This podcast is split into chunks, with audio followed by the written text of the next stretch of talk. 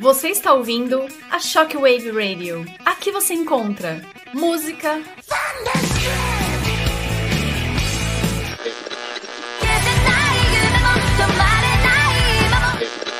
Country roads, take me home.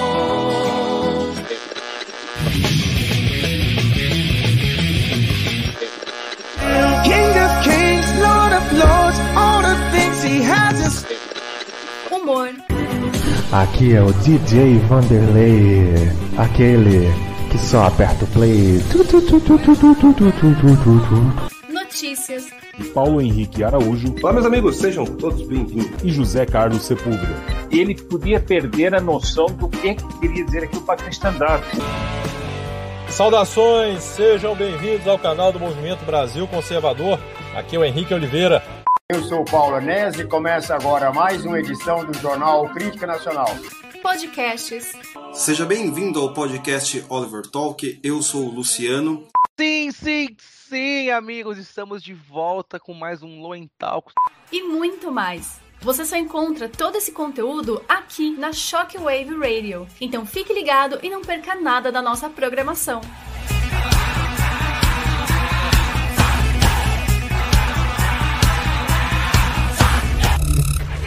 Ajude a Shockwave Radio a crescer e melhorar sua transmissão. Doe qualquer valor em apoia.se barra Shockwave Radio. Repetindo, apoia.se barra Shockwave Radio.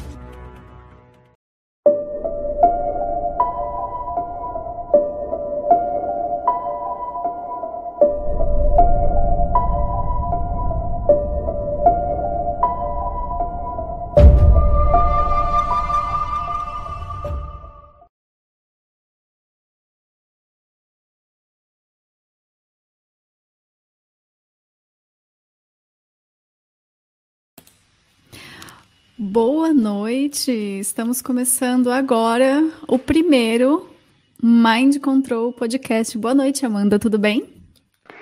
Boa noite, Ju. Boa noite, ouvintes. Todo mundo que tá aí assistindo a gente aqui pela live, pela rádio. Demorou, mas saiu, né? Tá saindo. depois- Ansioso.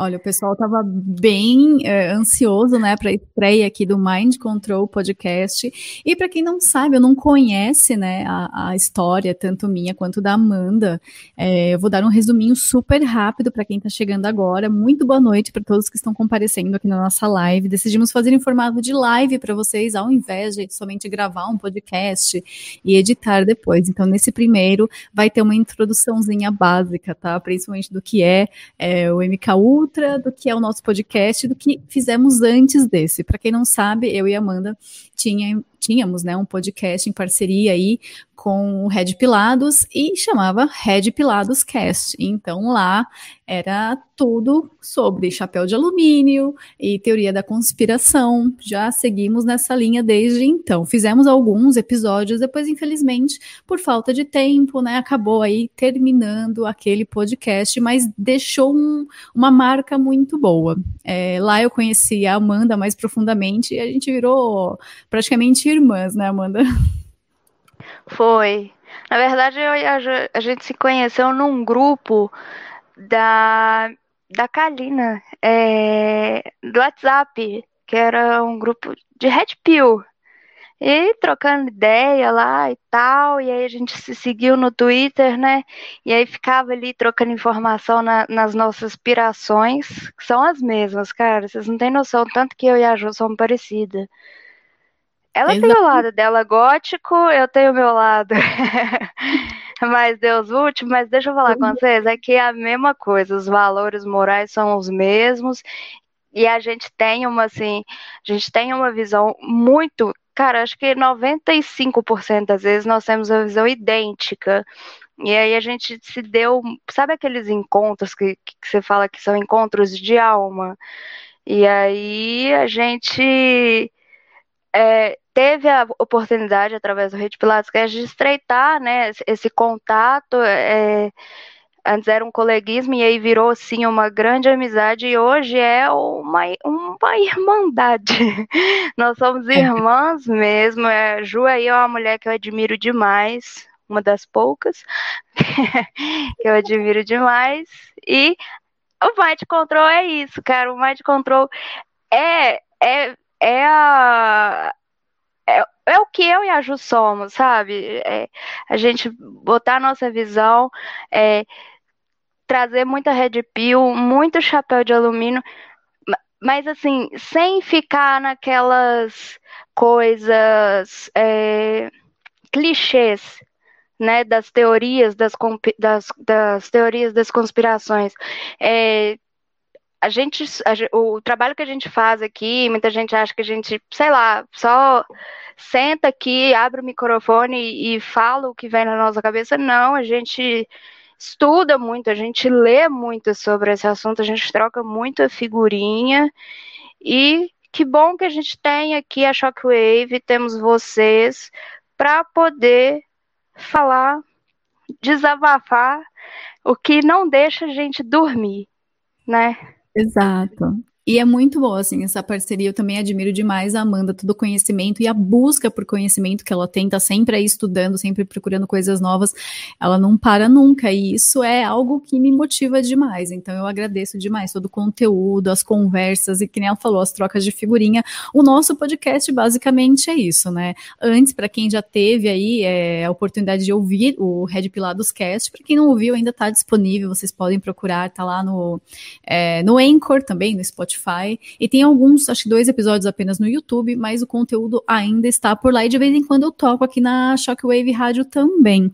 Então vocês podem esperar aí muita Red Pill e teorias da conspiração que não são tão conspirações assim, né? Nem tão teorias, na verdade, é tudo real, tudo está acontecendo e nós vamos provar para vocês.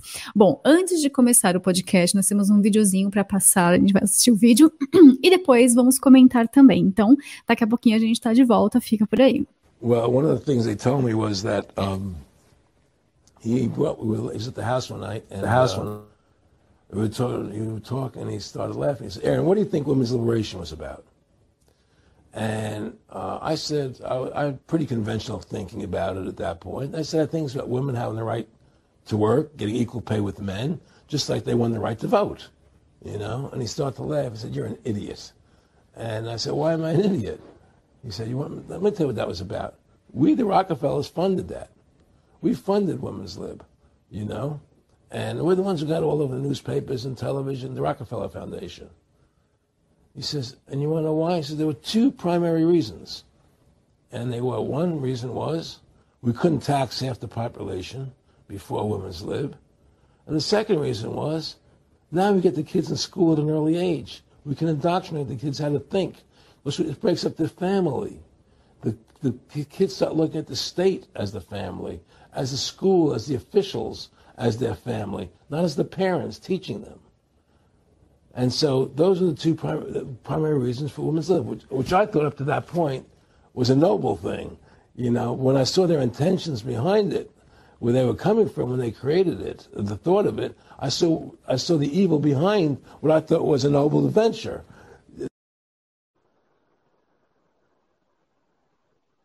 Muito bem, uma introdução aí para vocês, só para dar aquele frio na barriga antes da gente começar, né?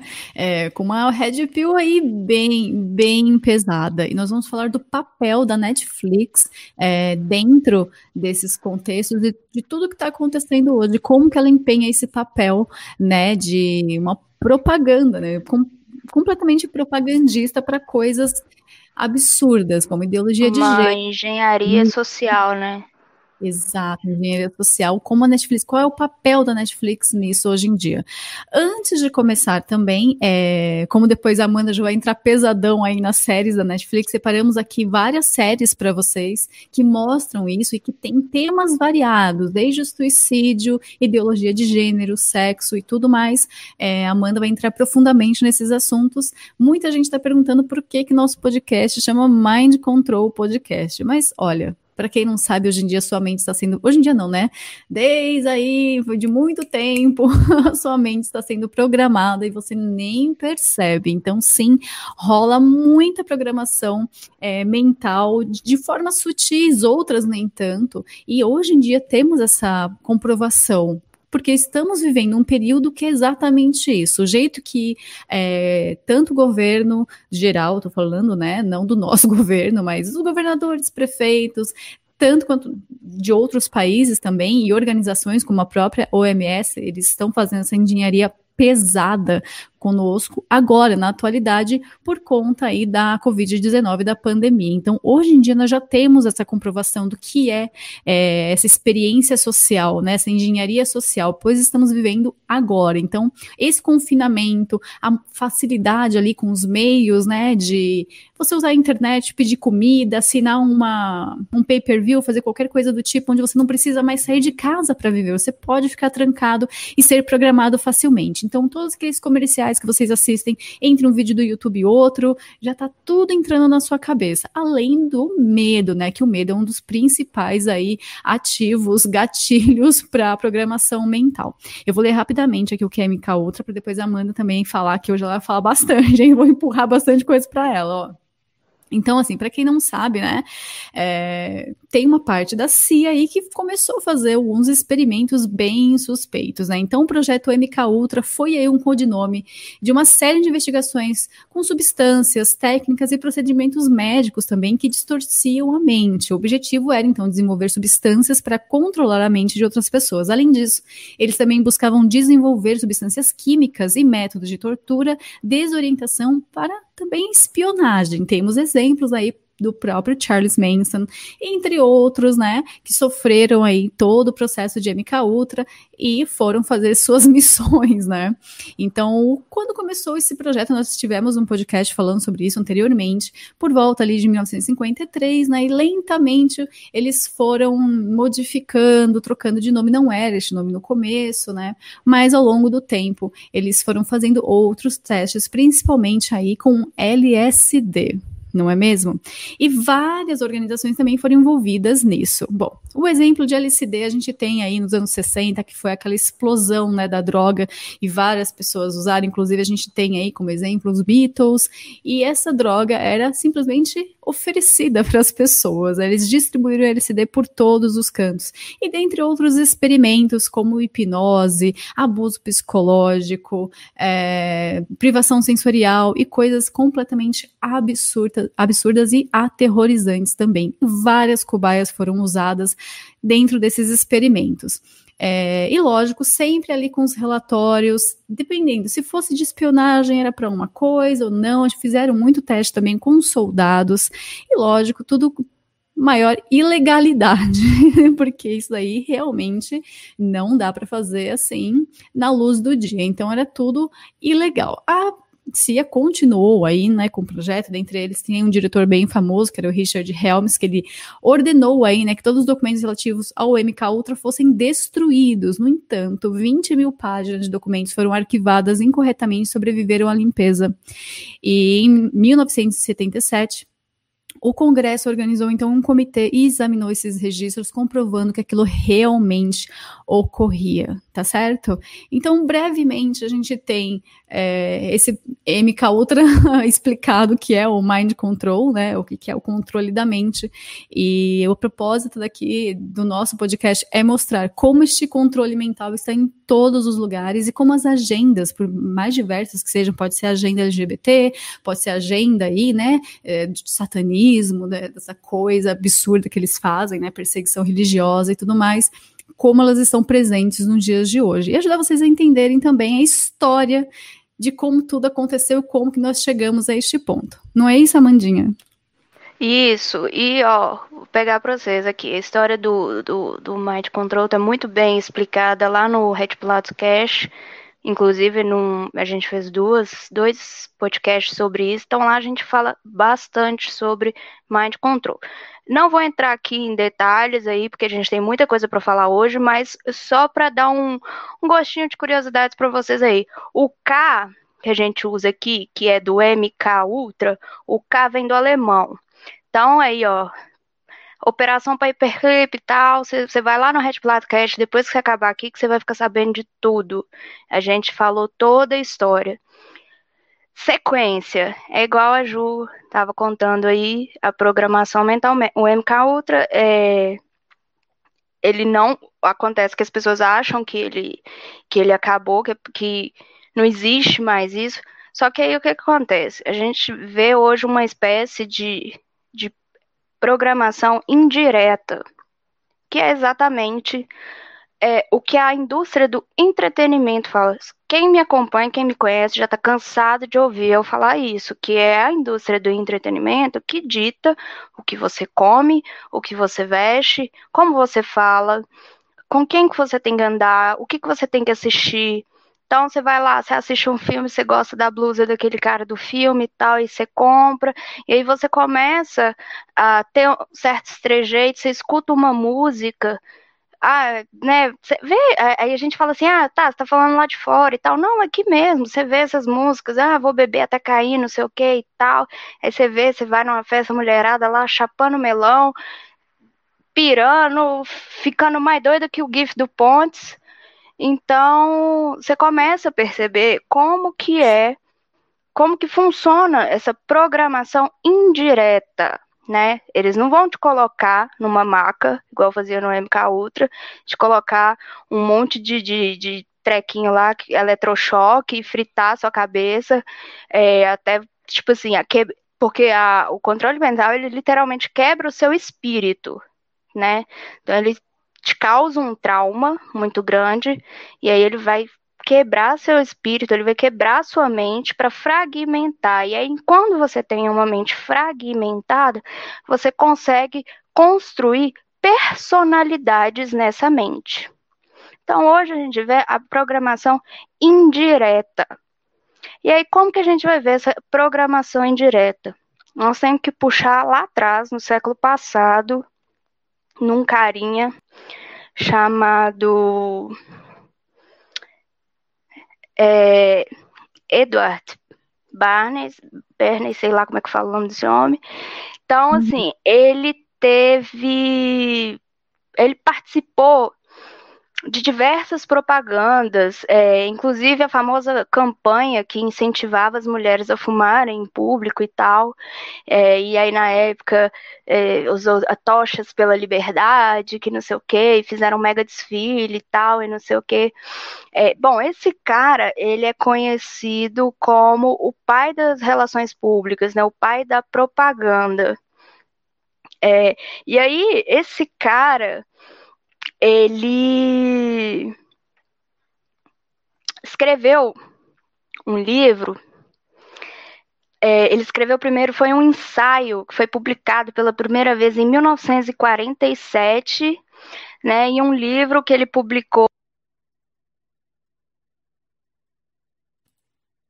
Opa, acho que o o Mike da, da Amanda deu uma cortadinha. Eu vou esperar ela voltar, mas tá na tela para vocês. Para quem tá acompanhando pela rádio, eu sei que não dá para ver, mas nós vamos falar tudo que estamos mostrando, tá? Não tem problema. E sim, esse podcast vai ficar gravado aqui no, YouTube, e depois ele vai ser transformado em áudio, passado para o Spotify, para o Anchor, para o Google Podcasts e assim por diante. E também estaremos na speakup.top, tá bom? Então vai ficar disponível para quem quiser assistir depois, compartilhar também, que esse é um horário né, que o pessoal ainda não está acostumado em acompanhar nossas lives, porque é a primeira vez que estamos fazendo esse horário.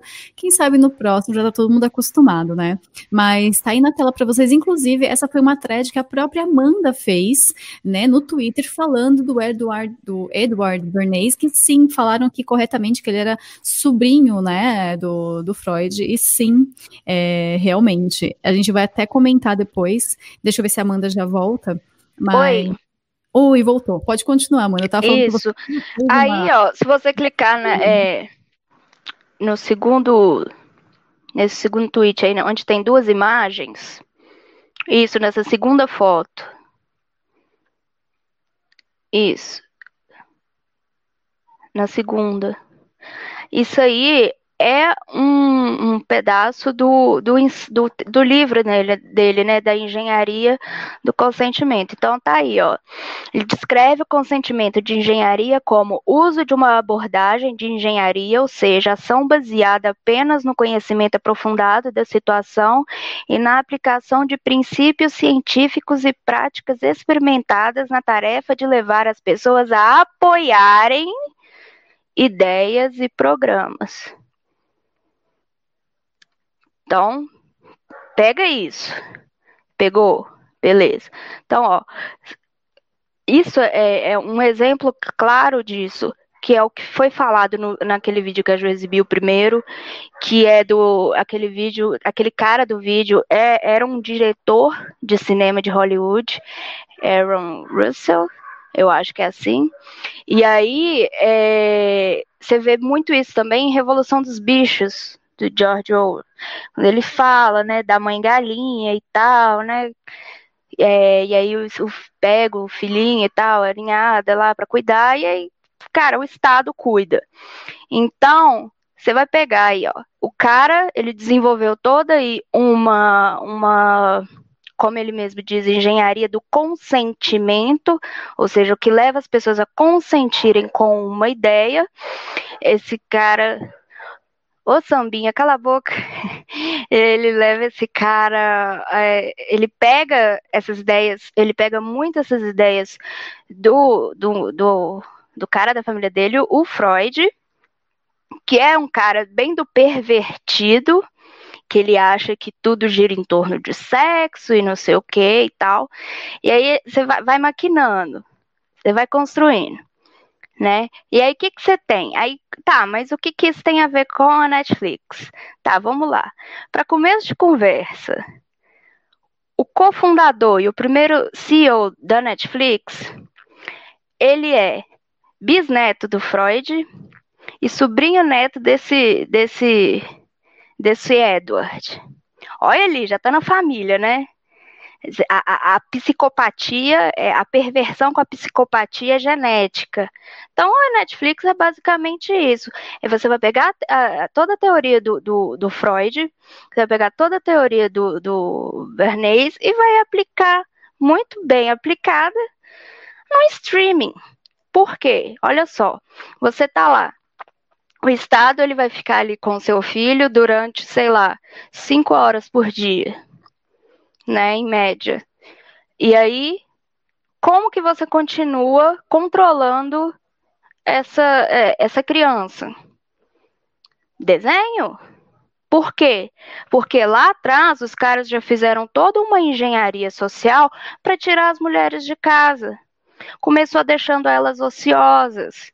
Começa é, fazendo é, é, massa de bolo pronta, é, aí a mulher tá lá, tá fácil, começa a lançar no mercado eletrodomésticos que, que vai desocupar, vai facilitar a vida da mulher. E a mulher vai ficando ociosa. Aí a mulher vai ficando ociosa ali, já cuidou dos filhos, casa tá tranquila, né? Tá tudo ali feito, já bateu o bolo, já tá tranquila. O que, que ela vai fazer? Ai, gente, né? É o famoso cabeça vazia, oficina do diabo. E aí você vem ali na, uh, na década de, de 50, por aí, você tem ali o. Acho que é na década de 50 mesmo, o relatório Kissinger, feito pelo governo do Gerald Ford. E aí, nesse relatório, é um relatório sobre controle populacional. E lá fala bem isso, que tem que, para você controlar a população, reduzir a, a, a população, que pautas que você tem que ter? Você tem que tirar a mulher de casa, né? A mulher de casa, ela vai ter, vai ter menos filho, vai colocar ela para trabalhar independente, muitas vezes ela não vai querer nem casar. Aborto, homossexualidade e várias outras, outras coisas. Então, Olha a engenharia que esses caras fazem. Tá, e agora? Já fizemos isso, já tiramos a mulher de casa, já banalizamos ali é, as relações, já demos dinheiro para mãe solteira. Isso tudo aconteceu nos Estados Unidos, já demos dinheiro para mãe solteira. Então, assim, as mulheres não querem ter uma família mais. Por quê? É mais lucrativo para elas ter um homem fora de casa e receber do governo do que ter um cara dentro de casa numa família estruturada. É o que acontece nos Estados Unidos. Se você pegar 70% dos negros, da população negra nos Estados Unidos, vem de família desestruturada.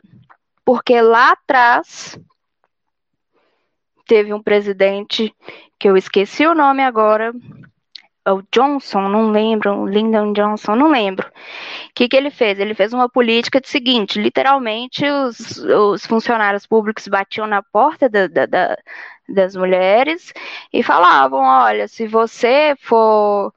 É, for mãe solteira, se você não tiver um homem dentro de casa, a gente vai te dar um dinheirinho e blá blá blá e tal, não sei o quê. E aí, o que acontece? Você já desestruturou toda a família. E aí, como que você continua controlando essas pessoas? Tá aí. Você vê em casa.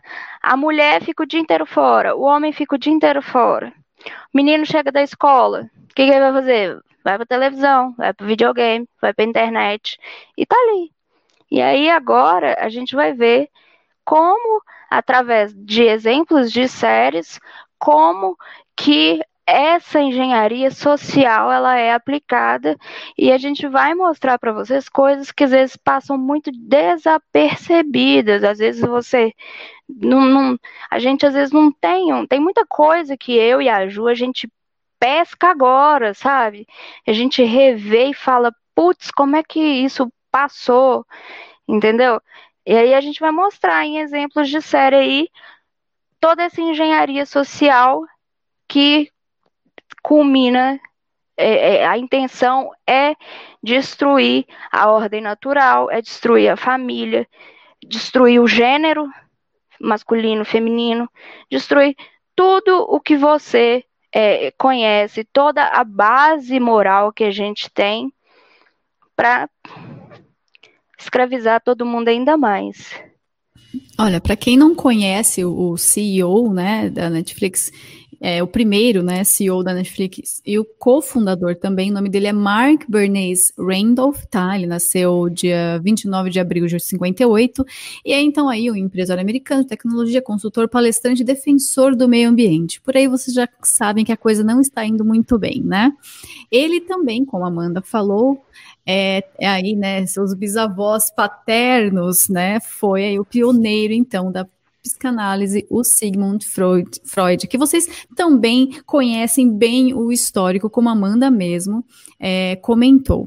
Ele tem aí, então, é, esse essa família bem peculiar, né? Não é para qualquer um poder falar isso, eu teria vergonha, tentaria me afastar o máximo, mas nesse caso a hierarquia funciona bem e vai seguindo conforme foi ensinado, né? Passa aí de pai para filho, de parente para parente, eles continuam fazendo o trabalho de controle e de propaganda, né? Porque a Netflix sim é uma grande propaganda, não é simplesmente um entretenimento, tanto que vocês sabem que o o bordão aí que foi colocado, né, o slogan criado da Netflix, que dizem que não foi pela Netflix, que foi as pessoas que criaram isso, mas tá bom, ninguém precisa forçar a barra, né? A gente sabe muito bem como funciona a propaganda, é o famoso Netflix and Chill colocando ali, né? Ah, relaxa. Então vem assistir Netflix e relaxa. Você fica relaxado com a Netflix, você não precisa pensar, você não precisa nem é, ter muito trabalho. E logo depois isso foi associado,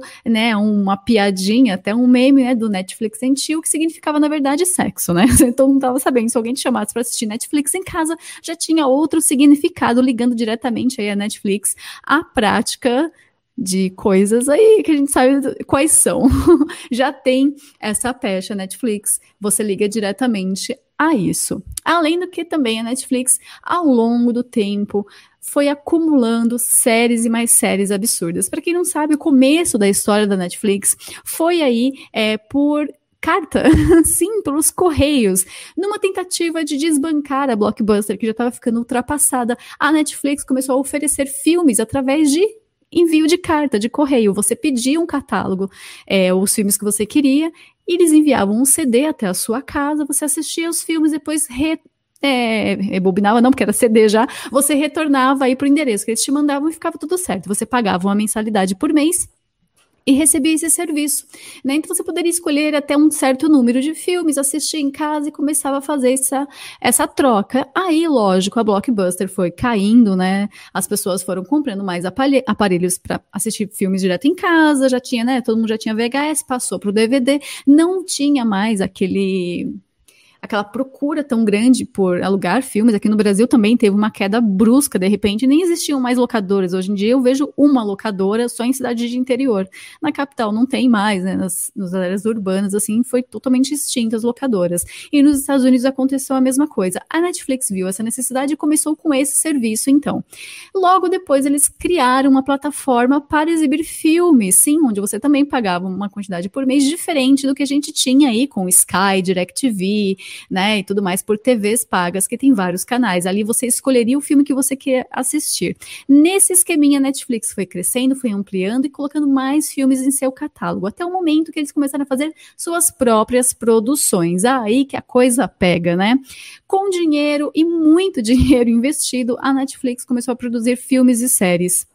E nós podemos perceber como a mudança da Netflix foi assim gradual, né, sutil e quando você menos se deu conta ali já estava tudo pronto. Todas as séries, toda a narrativa e toda a engenharia social aplicada bem na sua frente.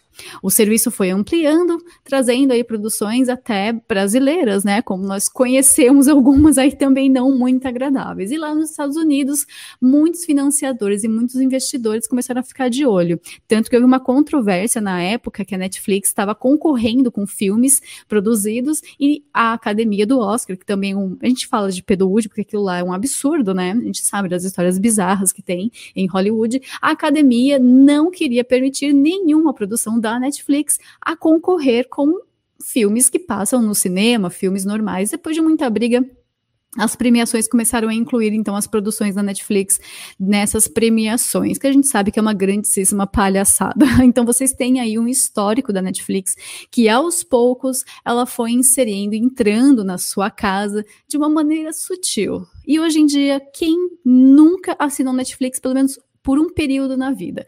Eu não tenho Netflix, já faz mais de dois anos, não assino nem Netflix, nem Amazon, nada, porque eu uso torrent, né, gente? Para as coisas que eu gosto é de graça, você pega, baixa e acabou. Mas a Netflix tem esse papel, sim, de estar em todos os lugares. E essa sensação de inclusão digital, né, de acesso fácil a conteúdo, engana muita gente. Nós sabemos que uma pessoa também tinha o sonho de levar computadores para todas as casas, essa pessoa era o Bill Gates, também envolvido em vários escândalos de pedofilia, eugenia e controle populacional. A Netflix cumpriu seu propósito e está em todas as casas, mas a mensagem que ela leva para dentro da sua casa não é saudável. E a gente vai começar a entender o porquê justamente agora tá bom? É, vamos começar com uma série bem polêmica também, vou até fechar aqui. Eu vou deixar a Amandinha fazer a introdução, que é a série Baby. Amanda, do que se trata essa primeira série que nós vamos comentar?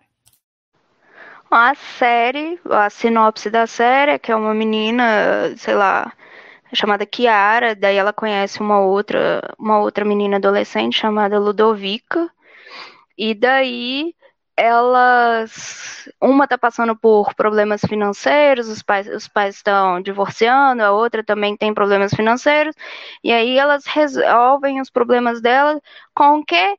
Vendendo limonada? Não, se prostituindo.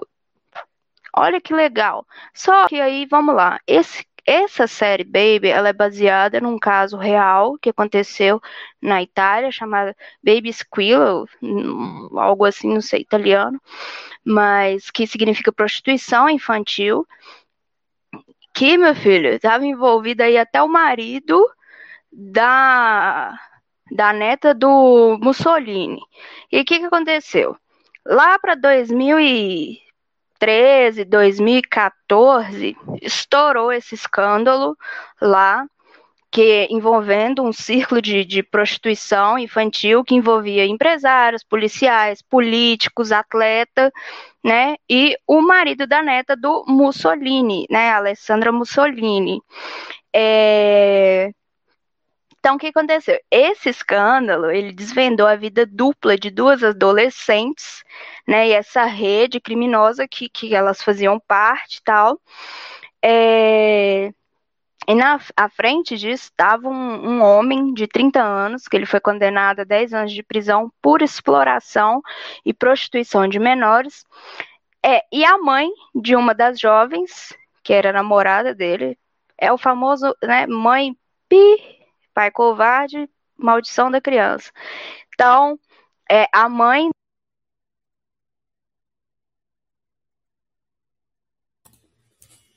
Opa, caiu um pouquinho, mas já volta, tá, gente? É, eu escutei algumas coisas, né? Li algumas coisas também em relação às séries da Netflix, como o seguinte, que ah, eles estão mostrando a realidade, eles fazem essas séries como um alerta, como isso, como aquilo, dando ali uma credibilidade que a Netflix não deve ter, né? Sabemos muito bem a intenção deles em fazer esse tipo de série, onde eles colocam ali o ocorrido de uma forma até vitoriosa. Então, aí no caso, a prostituição é vista de um jeito como uma saída necessária, como é, as duas protagonistas sendo heroínas e o que elas estão fazendo caso, o que que acontece? Eles anunciavam essas duas meninas, é, e eles não, não negavam que é. As meninas tinham 14 anos, e eles não escondiam isso, que elas tinham 14 anos. E aí, eles anunciavam elas como é, um apelido, é, tipo, apelido lá na internet, tá? Uma era Lolita. Lolita, para quem não sabe, é um livro é um romance, é ótimo, né? Eu, adoro quando alguém fala comigo que Lolita é um romance, eu dar um murro na boca dessa pessoa. Bom, é um livro basicamente sobre pedofilia, né? Que o cara é, casa com a mulher para ele pegar a filha de 12 anos da mulher. E aí ele coloca o apelido nessa menina de Lolita. E o Lolita, ele foi baseado num, num, caso de abuso mesmo, que um cara sequestrou uma menina, acho que essa menina tinha 9 anos, 10, não sei, e aí ele ficou dois anos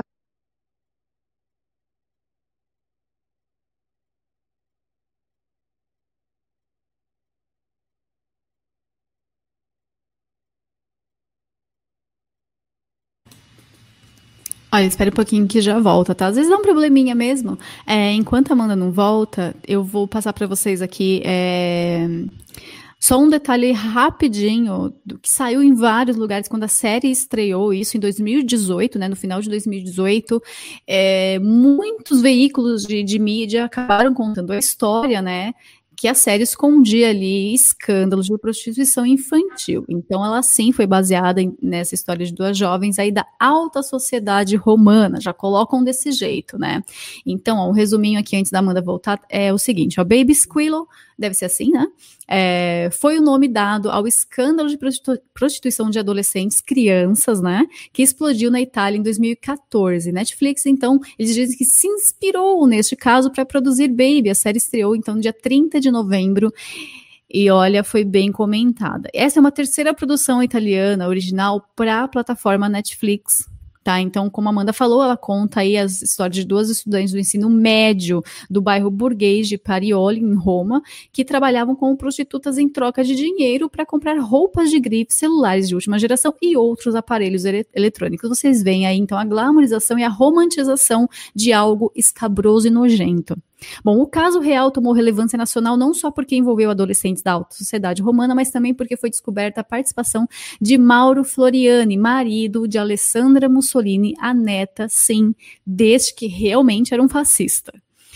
Bom, é, aí eles falam, né, que o outro cérebro da rede aí era mãe de uma das meninas que recebeu uma sentença de seis anos na, de prisão. Ambas organizaram os encontros das menores com políticos, esportistas e é, empresários em geral. A gente tem aí grandes escândalos, até envolvendo outras, é, outros políticos italianos também, mas a gente fala disso logo mais. Bom, Aí até comentam aqui, né, que a série é estrelada então por Benedetta Porcaroli, Alice Pagani, Ricardo Mandolini, Isabella Ferrari, Cláudia Pandolfi e Paolo Calabrese. Então é dirigido por Andrea de Sica e Ana Negri. Essa série que trouxe muita polêmica, de uma forma. Se não me engano. Não tão certa, né, Amanda? Porque para dar o Red Pill mesmo, eles acabam não dando para mostrar como é horrível é, esse cenário, como isso realmente é uma coisa escandalosa e triste, né? Porque. E não acabou, tá, gente? Tem outros escândalos, ainda continuam muitos outros. A gente sabe o envolvimento, principalmente de pessoas poderosas, como políticos e celebridades, dentro dessa rede de pedofilia mundial. Pode continuar, Mandinha. Não, e, e se eu não me engano, é, esse caso, é, essa série estreou em 2017, 2018, eu não lembro. Foi bem no auge do, do Me Too, aquela porcaria mentirosa é, daquele movimento feminista, que nós vamos falar sobre isso mais pra frente, que tem uma denúncia grave aí. Bom, então, é, essa série, ela, é, ela é tão ridícula, tão ridícula, e ela glamoriza tanta prostituição infantil, que nem as feministas aguentaram nem as feministas aguentaram, e, uma, e, um, e o Centro de Exploração Sexual dos Estados Unidos criticou demais na época, pediu cancelamento e tal, mas eles não estão nem aí, né? Então, é isso, ela continua aí, e aí você joga na internet, você vê um monte de menininha, ai, que legal, que maravilhoso, que, né? Nossa, que enfim, porque é aquela coisa, gente, assim, você vê muito isso quando é, eles colocam é, nessas séries, assim. Eu vi uns episódios dessa série, e aí um dos caras, sei lá, vai se envolver, é um cara bonito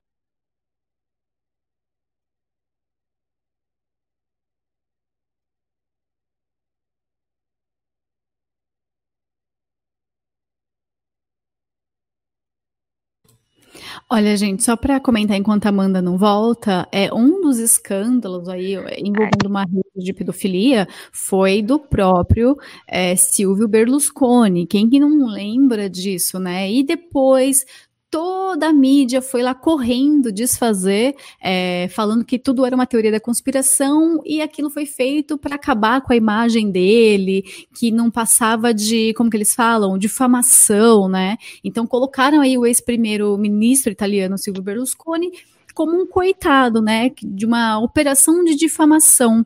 E ele foi aí eleito três vezes chefe do governo italiano, ele dessa parte eles não falam, né? E seriamente foi feita uma investigação e chegaram no nome dele. É, bom, junto que envolvia, né, tá aí uma menina de 17 anos, marroquina, conhecida como Ruby, que junto com outras meninas, aí falaram que sim, Silvio Berlusconi estava envolvido, né? E o julgamento de Ruby apontaram que foi uma desculpa aí para montar uma operação de difamação contra a sua imagem. Mas, no entanto. É o Clinton muito... italiano. Né? É o Clinton italiano. É o Clinton italiano, exatamente. Vocês estão vendo, né? A gente vê muito isso, assim, é, é o pessoal ficou nos últimos anos, assim, nos dois últimos anos, o caso Epstein é, é, muito falado, mas o a primeira condenação do Epstein é lá de 2007, 2008. Eu já sei do caso Epstein, ó, tem muito tempo, assim, é desde a época lá que estourou o, o, o Pizzagate em 2016, eu acho que já se falava do Epstein. Muita gente está sabendo dele agora, de 2019 para cá. Mas aí você vê que essas redes, né? É sempre político, é todo um esquema, cara. É político, policial, empresário, né? Uns ministros aí, uns pai de santo. Gente, todo lugar tem, todo lugar tem. Pedofilia é uma das coisas que mais dá dinheiro. Pedofilia, prostituição, prostituição infantil, e é uma das é. formas de controle e chantagem mais efetivas, né, no mundo aí dos poderosos, pode ser grandes empresários, políticos, celebridades. É uma forma muito fácil de você controlar uma pessoa e fazê-la ficar na sua mão, né? Você faz o que o Epstein fazia, o que a Glenn fazia. É, você, vê, você vê o tanto de, de, de atriz atriz lá do que Mirim do, do, da Disney, tanto que quando cresce fica, né, dá um surto e não sei o que, e aí vem com uma história de que foi abusada quando ela era criança e tal, não sei o que. Que se vocês quando vocês ouvirem lá sobre o, o MK Ultra lá o Red Platts Cash, vocês a gente explica muito bem isso, que uma das formas de se causar o trauma é através do abuso sexual. Então você abusa dessa pessoa, você tortura essa pessoa, você quebra a cabeça dessa pessoa, você ferra com a mente dela, então ela tá na sua mão.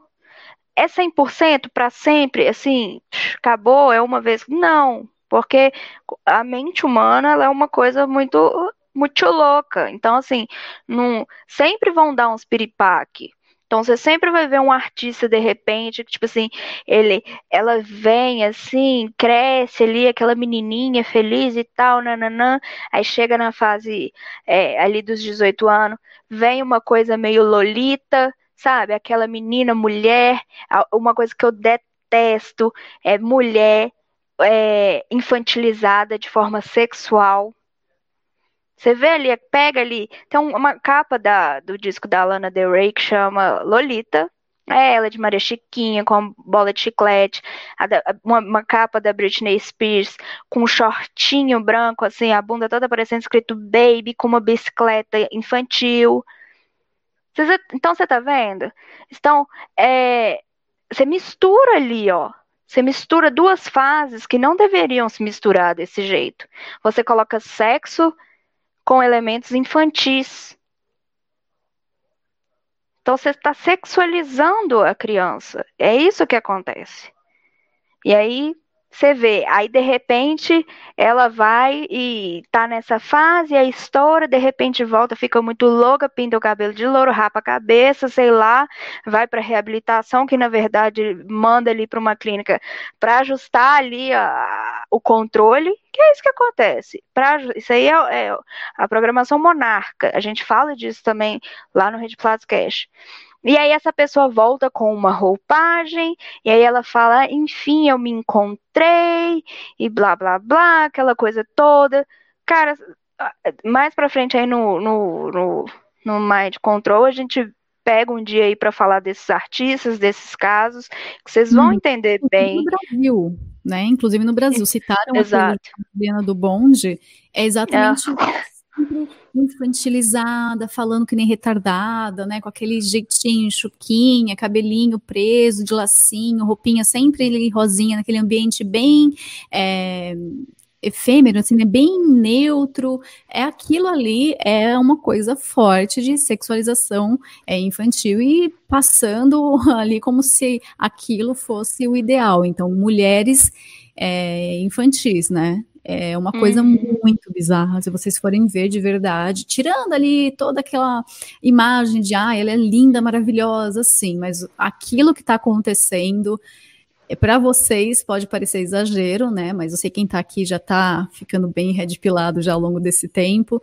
Você percebe que tem uma intenção muito bizarra por trás, né? De você colocar essa imagem infantil numa mulher e ela falar com aquele jeitinho e sempre usando sedução, sempre sem roupa. É uma coisa realmente bizarra. Foge totalmente da imagem da femme fatale, né? E cai ali na Lolita, que é muito perigoso fazer essa ligação. E isso normaliza, então, a imagem de meninas de 13 a 15 anos sensualizando na internet. Você não vê aquilo mais como um absurdo, você não se choca ao ver uma menina menina, porque você pergunta, será que essa menina tem menos, mesmo 13 anos, 14, 15? É, essa menina já parece uma mulher, por quê ela já parece uma mulher? Então, elas se transformam aí a essa inversão de uma mulher acima dos 20 agir como criança e uma criança até 15, 16 agir como uma mulher de 20, 20 e poucos com uma vida sexual ativa. É realmente uma coisa Pornografia muito... teen, né?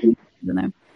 A gente viu um Zé aí, um Zé Leôncio aí, pornografia teen, Pois é, normalizando, né? Ah, a gente viu, né, o, o Ayan, né, um dos codinomes que ele usava, o Luciano Ayan, a justificativa que ele deu, depois ele acabou apagando o tweet que ele fez, foi que o que, que, tem, qual é o problema, né, de procurar por pornografia teen e acabar armazenando no computador, como que você sabe que é uma menor ali? Então, todo o problema da indústria pornográfica e dessa imagem que eles sempre colocam como atrativo para um pornotim, na verdade, é normalizando aí a pedofilia. Fiquem ligados e, por favor, não consumam nenhum tipo de conteúdo, porque realmente a gente sabe que sites como o Pornhub e o Xvideos, eles são os maiores, é, as maiores plataformas que armazenam conteúdo infantil tá bom? Eles têm muita pornografia infantil lá, inclusive com códigos, com marcações, com tags que as pessoas procuram e tem sim, não é infantil de 12, 13 anos, é infantil de bebês com fralda, inclusive tem uma categoria só para isso e eles se recusam a remover o conteúdo. Eles pedem somente que você mande um alerta para o próprio site que eles irão resolver. Eles pedem explicitamente que não seja contatado nem o FBI nem a polícia, isso no caso ali, né, dos Estados Unidos, que você não contate, porque não adianta. Eles colocam essa mensagem lá no ar, tem uma thread maravilhosa, depois eu compartilho com vocês, que diz exatamente isso. Então, dentro desse site, sim, tem uma rede funcionando para é, distribuição desses vídeos e eles continuam a aparecer todo santo dia e o próprio site diz que não se responsabiliza, que você precisa mandar apenas uma mensagem para eles que eles irão averiguar o caso, ou seja, por favor, não consumam nada relacionado a isso. E a Netflix agora cai nessa categoria de por que você vai consumir plataformas que são pró-aborto, é, pró-ideologia de gênero, né? Pró muita coisa errada e também pró-porcaria, pró né? Né, Amanda? Como a gente vai falar do próximo agora, eu vou até colocar na tela para vocês. No 30 Reasons Why. Essa série também causou muita polêmica, mas muita mesmo. Eu lembro quando ela saiu, nas escolas as professoras pediam, pelo amor de Deus, não deixem seus filhos assistirem a essa série, porque eles vão sofrer aí uma, lavra, uma lavagem cerebral. Isso pode prejudicar o psicológico deles, até ao ponto da própria criança, adolescente, se suicidar apenas porque assistiu a série e entrou naquela história, né? A gente sabe como crianças e adolescentes têm essa tendência de absorver demais o que eles consomem. Então, a criança vê um filme de princesa ela quer ser a princesa, o menino de herói, ele quer ser o herói, e assim por diante. E os adolescentes, numa fase que eles estão em busca de aceitação e conflitos internos, porque eles têm uma crise de identidade muito forte, eles acabam adotando comportamentos que podem ser extremamente prejudiciais. É uma fase muito delicada que a única coisa, a única solução é a presença da família e o amor da família durante essa fase. Amanda, vamos contar um pouquinho então sobre essa série polêmica da Netflix? É, ó, nós estamos indo de setembro amarelo, né? Bom, vamos começar aqui então. É, essa série ali, ela estreou acho que em março de 2017 e o, o, Instituto Nacional de Saúde Mental dos Estados Unidos, eles relataram um aumento de 28,9% nas taxas de suicídio entre jovens americanos de 10 a 17 anos no mês após o lançamento do programa. É, então eles fizeram todo é, uns estudos é, e eles viram que tipo assim o número é, de mortes por suicídio registrados em abril de 2017 ele foi maior que o número visto em qualquer mês durante o período de cinco anos examinados pelos pesquisadores.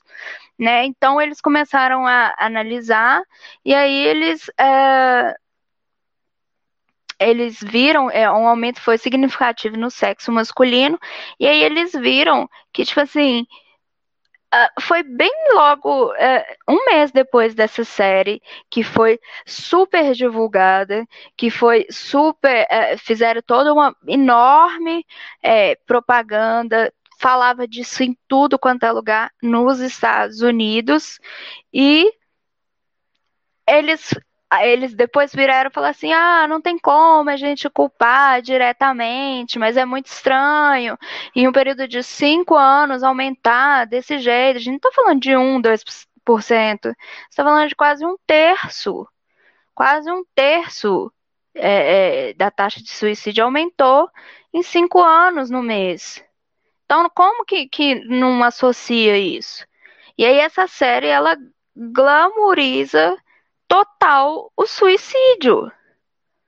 aquela coisa, de, aquele mistério. Ai, meu Deus, o que aconteceu com ela? Essas fitas, eu preciso saber o que, que aconteceu e blá blá blá. Eu assisti essa série, eu assisti a primeira temporada.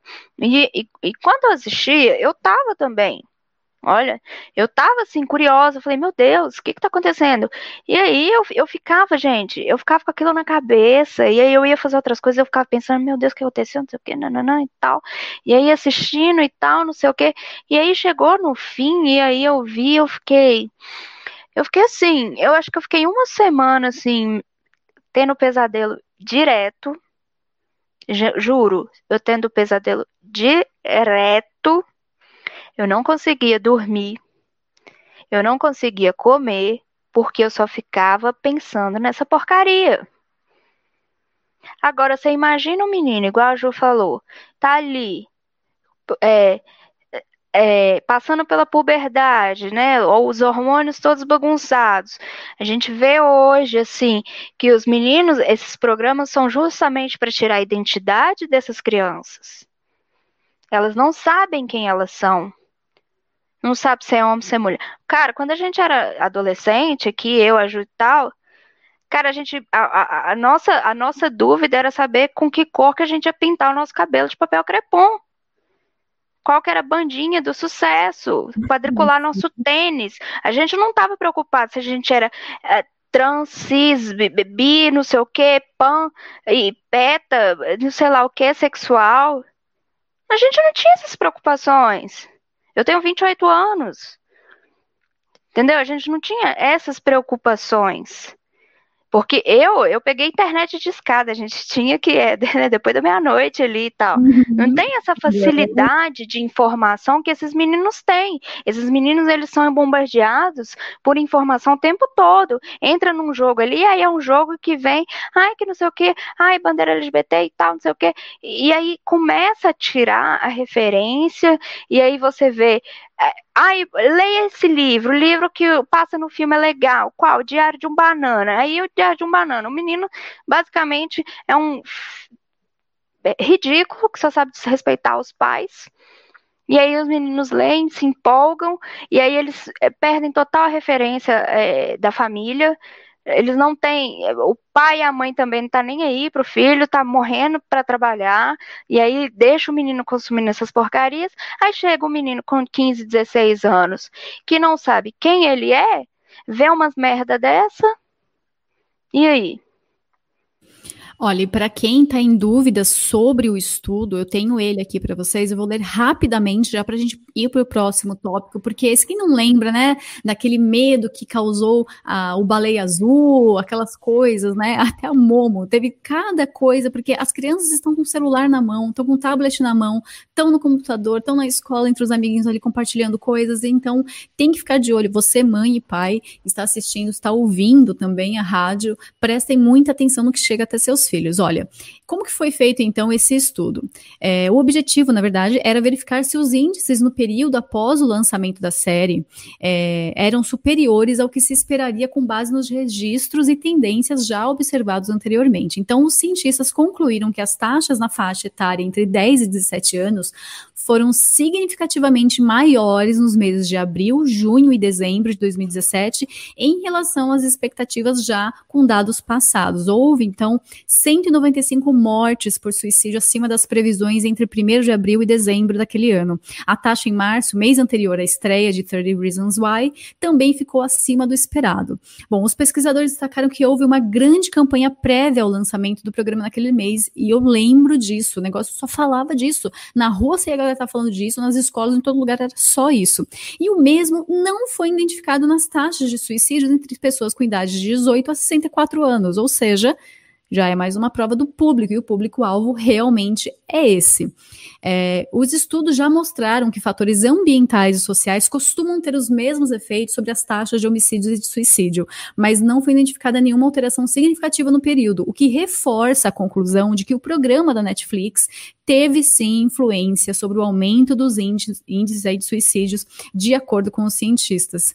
É, até, né, na sua segunda temporada, temporada do 30 Reasons Why, eles passaram a incluir uma mensagem de alerta antes de cada episódio, em que seu elenco diz que o programa pode não ser adequado para pessoas que enfrentam questões como abuso sexual, vício em drogas e suicídio. A pressão foi tanta que os próprios produtores começaram a colocar esse disclaimer, esse aviso antes de cada episódio, porque realmente ali eles comprovaram e assumiram que a série sim causou um aumento de suicídios, não só nos Estados Unidos, mas no mundo inteiro. Vamos para o próximo, então já vou colocar aqui para vocês, porque a gente tem só duas horas de programa hoje, né? É, bom, aqui a gente entra na parte que eu e a Amanda mais falamos todo santo dia e aqui no Tá em Choque toda quarta-feira, né, a uma e meia, que é a questão de ideologia de gênero. A Netflix, como sempre, dando aquelas respostas de lacradas, né, porque a empresa adora fazer isso, rir da cara não só do seu consumidor, mas das pessoas que querem o bem da família e das crianças. Aqui, um, é, uma pessoa no Twitter escreveu: toda nova série, isso daqui, né? Toda série da Netflix é isso. Então ali tinha o Patrick empurrando, é, a imagem tá meio embaçadinha, mas é a Netflix empurrando ali personagens desnecessários é, gays, né? E o público engolindo, forçado. E a Netflix escreveu: desculpe se você ainda não percebeu que aí o, cada pessoa gay é muito necessária. Hum. Então fica aí a lacração da Netflix para a gente já dar início ao próximo tema. Chegamos aí à série, então, Clube das Babás. Como vocês podem perceber nos Estados Unidos, né? Quem assiste muito, quem que não assistia filme dos anos 90 e ficava pensando, droga, eu também queria ter uma babá ou ser uma babá, é tão legal, né? Os pais saem, deixam lá a babá, você apronta pra caramba. No Brasil não tem esse costume, mas lá nos Estados Unidos existe sim esse costume, tanto que muitas meninas, né, e, que vão fazer intercâmbio lá fora acabam trabalhando como babás em algumas famílias. E o Clube das Babás trata sobre isso, Amanda, ou é outra coisa que a gente não tá sabendo? Ah, meu primeiro emprego foi de babá. é, então, Clube das Babás. É, e essas, essas retardadas aí que criam um negócio de, né, um, uma empresa de baby, né, de babá. Aí o que, que acontece? Nessa série foi escalada uma atriz de 9 anos transgênero né? Ela foi escalada para viver uma menina transgênero, né? Ela chama Kai alguma coisa lá, né? E aí ela falou sobre a oportunidade de ser atriz e desempenhar um papel que tinha tudo a ver com a sua história. E aí isso me fez sentir tão bem, especial. Bom, é um menino, é um menino que, que cismam que ele é mulher. Por quê? Porque esse menino aí, quando ele tinha uns dois anos, ele gostava de rosa, ele gostava de boneca, ele gostava, queria brincar com as meninas. É o que a família conta, né? É o que a família conta. E aí falaram: ah, não, ele não é gay, ele é transgênero. E aí, em Clube das Babás, essa, a, a personagem desse, desse, dessa criança coitada, ela é defendida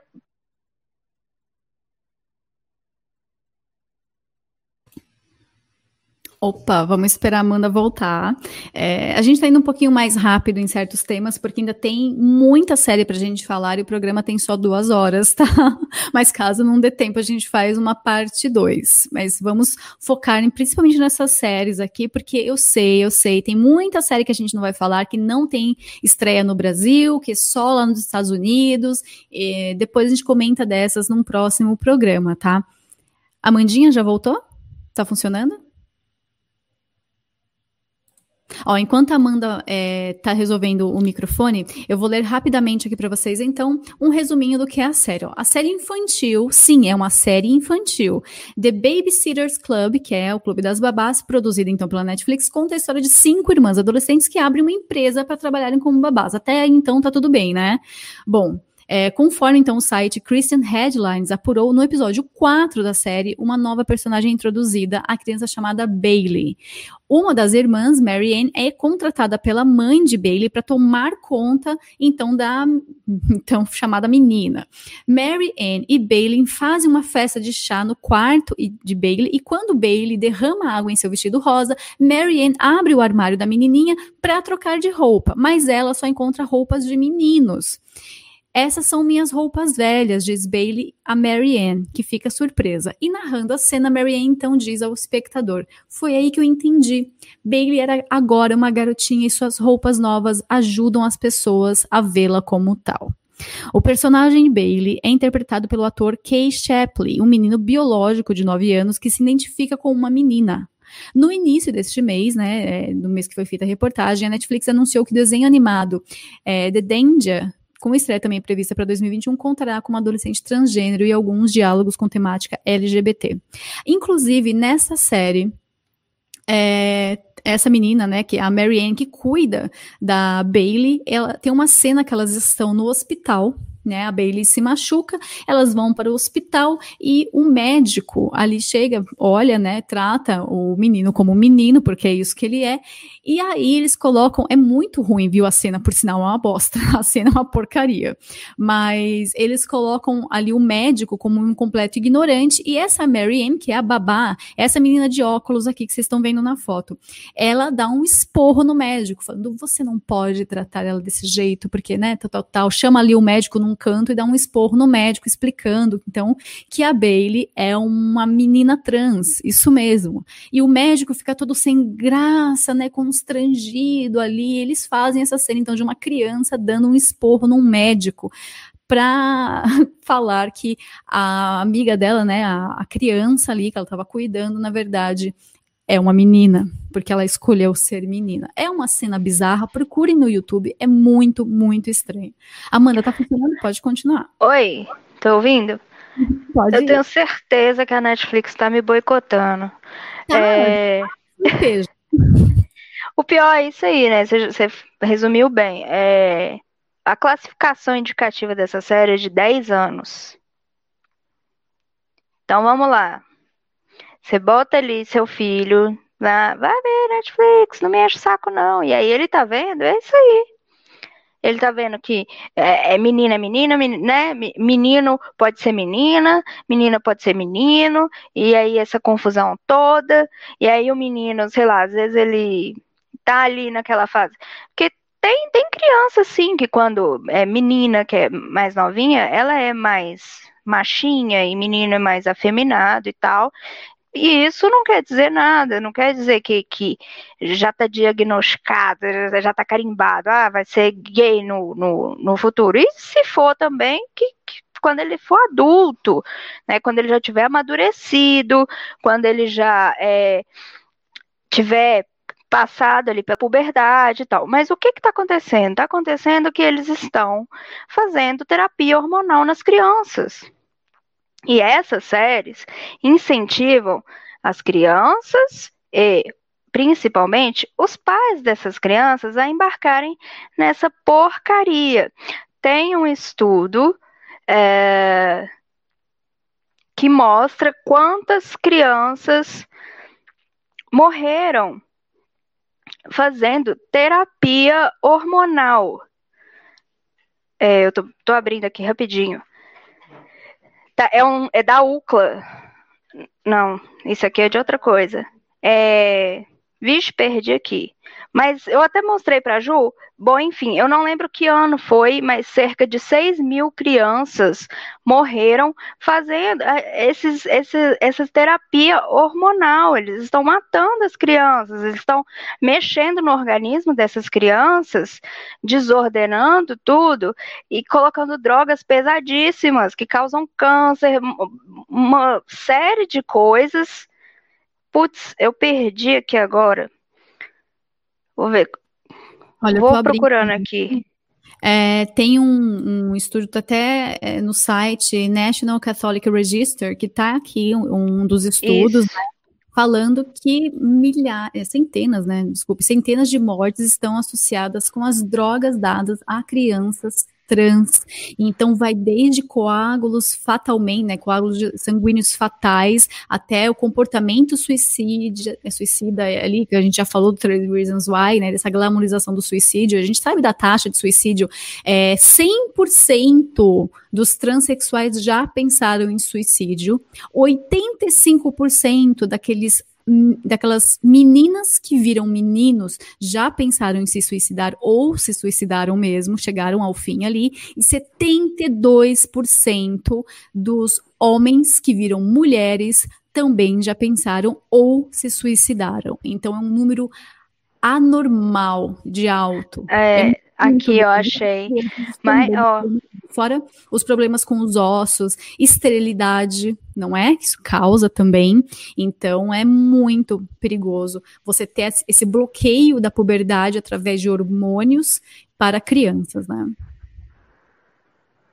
Ó, oh, tá aqui, ó, mais de 26 mil dos eventos associados aos dois bloqueadores hormonais, acetato de leuprolida e triptorelina, foram classificados pela Agência Federal lá dos Estados Unidos como graves e causaram, esses bloqueadores causaram é, 6.370 mortes.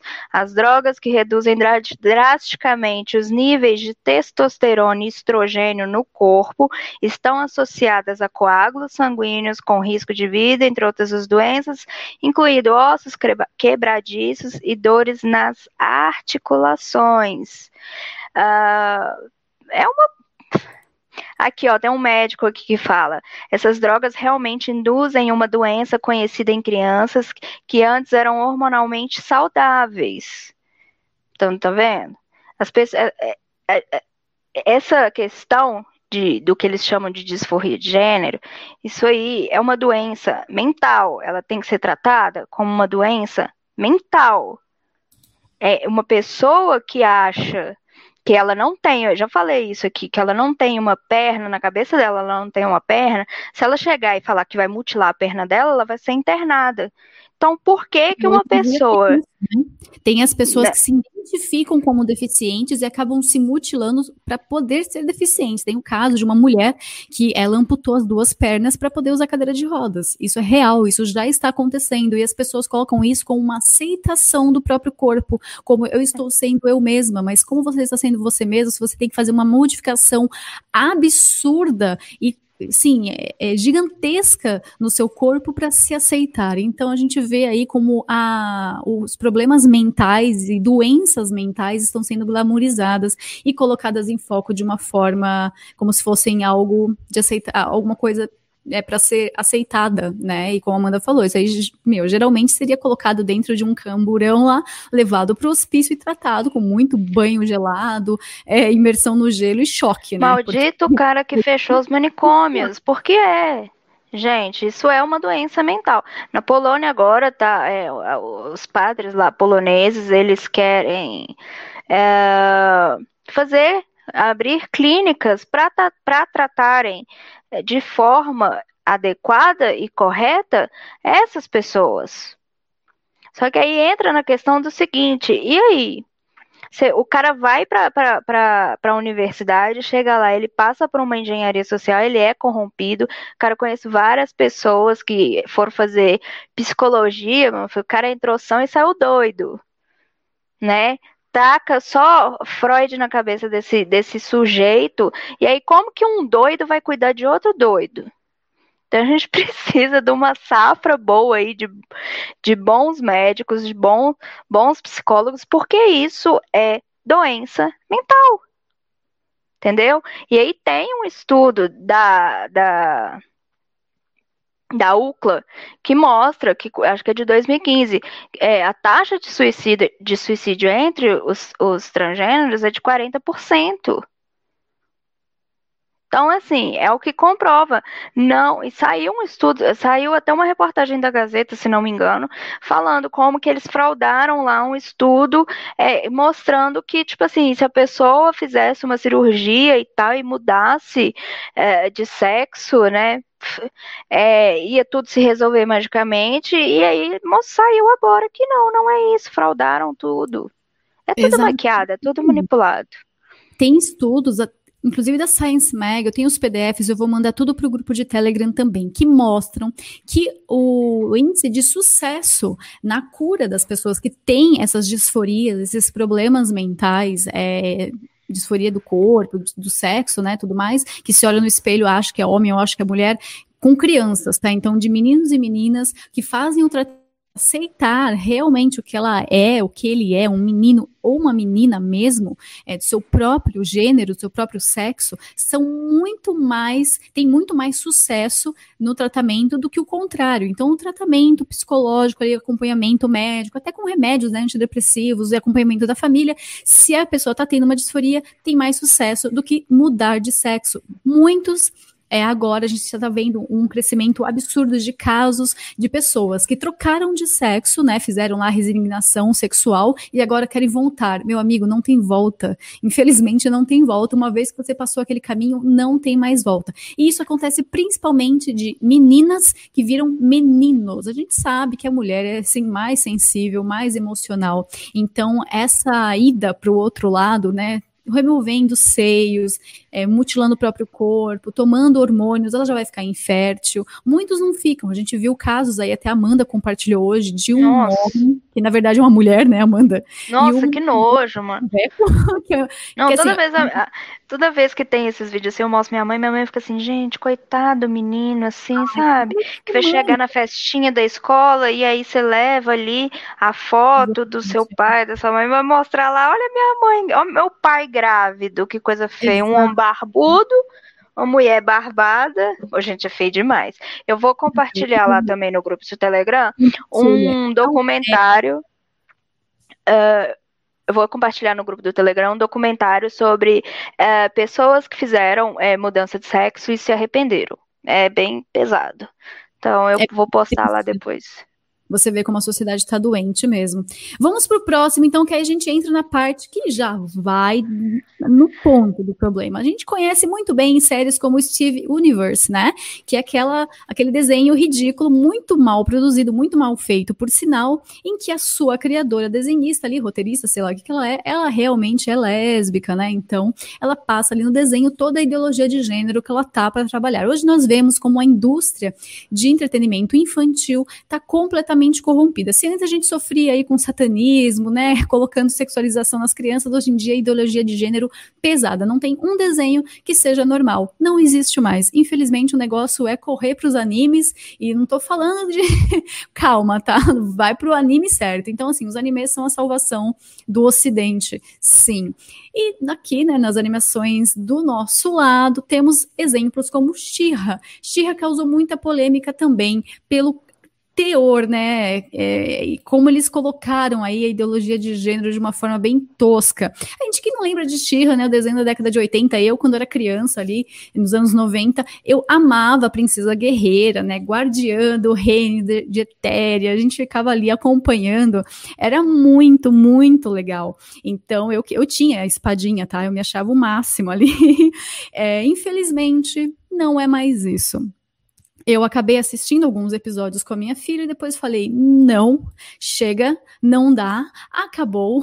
Isso daqui não tem como, né, Amanda? A gente vê como a indústria é, de entretenimento infantil está completamente focada e voltada para as crianças de uma forma bizarra, que é sim colocar a ideologia de gênero, manipular as crianças e fazer um verdadeiro mind control em cima delas, como nunca foi feito antes. Até aqui, né, na produção nacional, temos aí, por exemplo, é, a Turma da Mônica, clássico dos gibis, hoje em dia completamente progressista. Infelizmente, ali o Maurício, coitado, o Maurício de Souza, deixou aí herança para pessoas transviadas, para pessoas loucas e progressistas, né? Tanto a filha como o filho acabaram destruindo o seu legado da Turma da Mônica. Já tinha algumas histórias bem cabreiras e bizarras, né? Tem lá aquela do Chico Bento, que tem uma mulher que tenta seduzir ele, é umas coisas bem, bem esquisita mesmo, mas no geral a gente lia normal quando era criança, eu achava o máximo, a minha favorita era a Magali, óbvio, mas a gente vê como a indústria está voltada. Temos hoje em dia já desenhos completamente abertos. É, vocês podem ver como o Clarence, o otimista, em que os pais do Jeff, na verdade, não são pais, são duas mães. Temos também desenhos, como eu falei, do próprio Steven Universe. Temos aí a Disney vindo com seu primeiro casal homossexual dentro de um desenho. Sim, a Disney demorou, eles estavam segurando, mas não estão segurando mais não. E as várias tentativas ali falando, né, que em Frozen a, a Elsa é sim lésbica, isso, aquele outro. Então eles sempre tentam colocar isso dentro dos desenhos. E agora, ó, a coisa está acelerada. Tem mais desenhos que nós vamos falar sobre também hoje, mas Amanda, Xirra, você assistiu essa nova versão?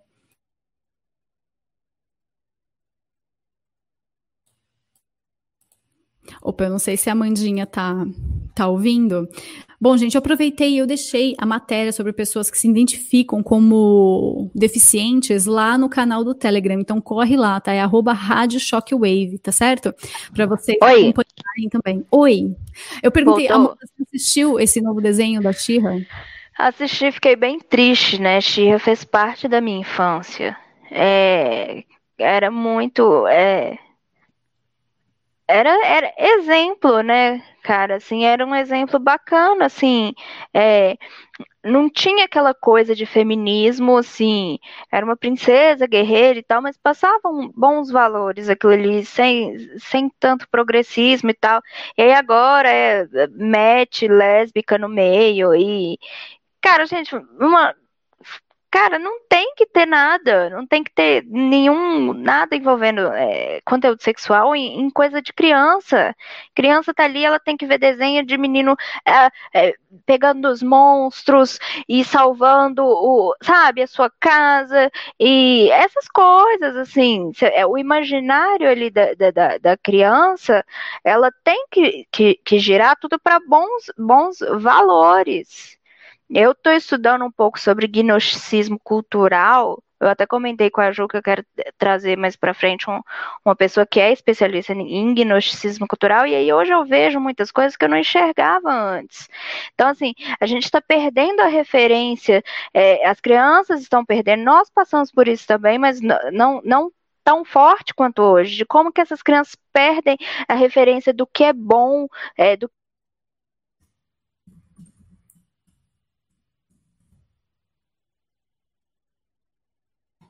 Olha, realmente é muito triste, né? Quando a gente vê todo um legado ali que inspirou tantas crianças nos anos 80, 90 ser completamente destruído. Isso vai acontecendo com todos os desenhos. O intuito deles é mesmo acabar, destruir com qualquer exemplo de heroísmo, masculinidade, proteção ou moral. Tudo. Tira, isso. aí tira, tira totalmente o, o- é, é exatamente isso, deixa a criança sem identidade, ela não sabe o que quer, porque num filme ela vê, aí ela vai achar que ela é uma lésbica, aí depois ela vai ver outra, ela vai achar que ela é, é- é menina, é, é homem, aí depois agora mesmo ela tá achando que ela é uma tartaruga, assim, e, e não de forma lúdica, ela realmente acha, tá vendo? Você tá fritando a cabeça dessa galera, tá deixando esse povo tudo louco. Olha, outro exemplo que a gente tem aqui também no mesmo assunto, esse a gente vai comentar rapidamente, né? Porque senão o programa vai acabar e vai faltar série para falar, que é crescendo como COI.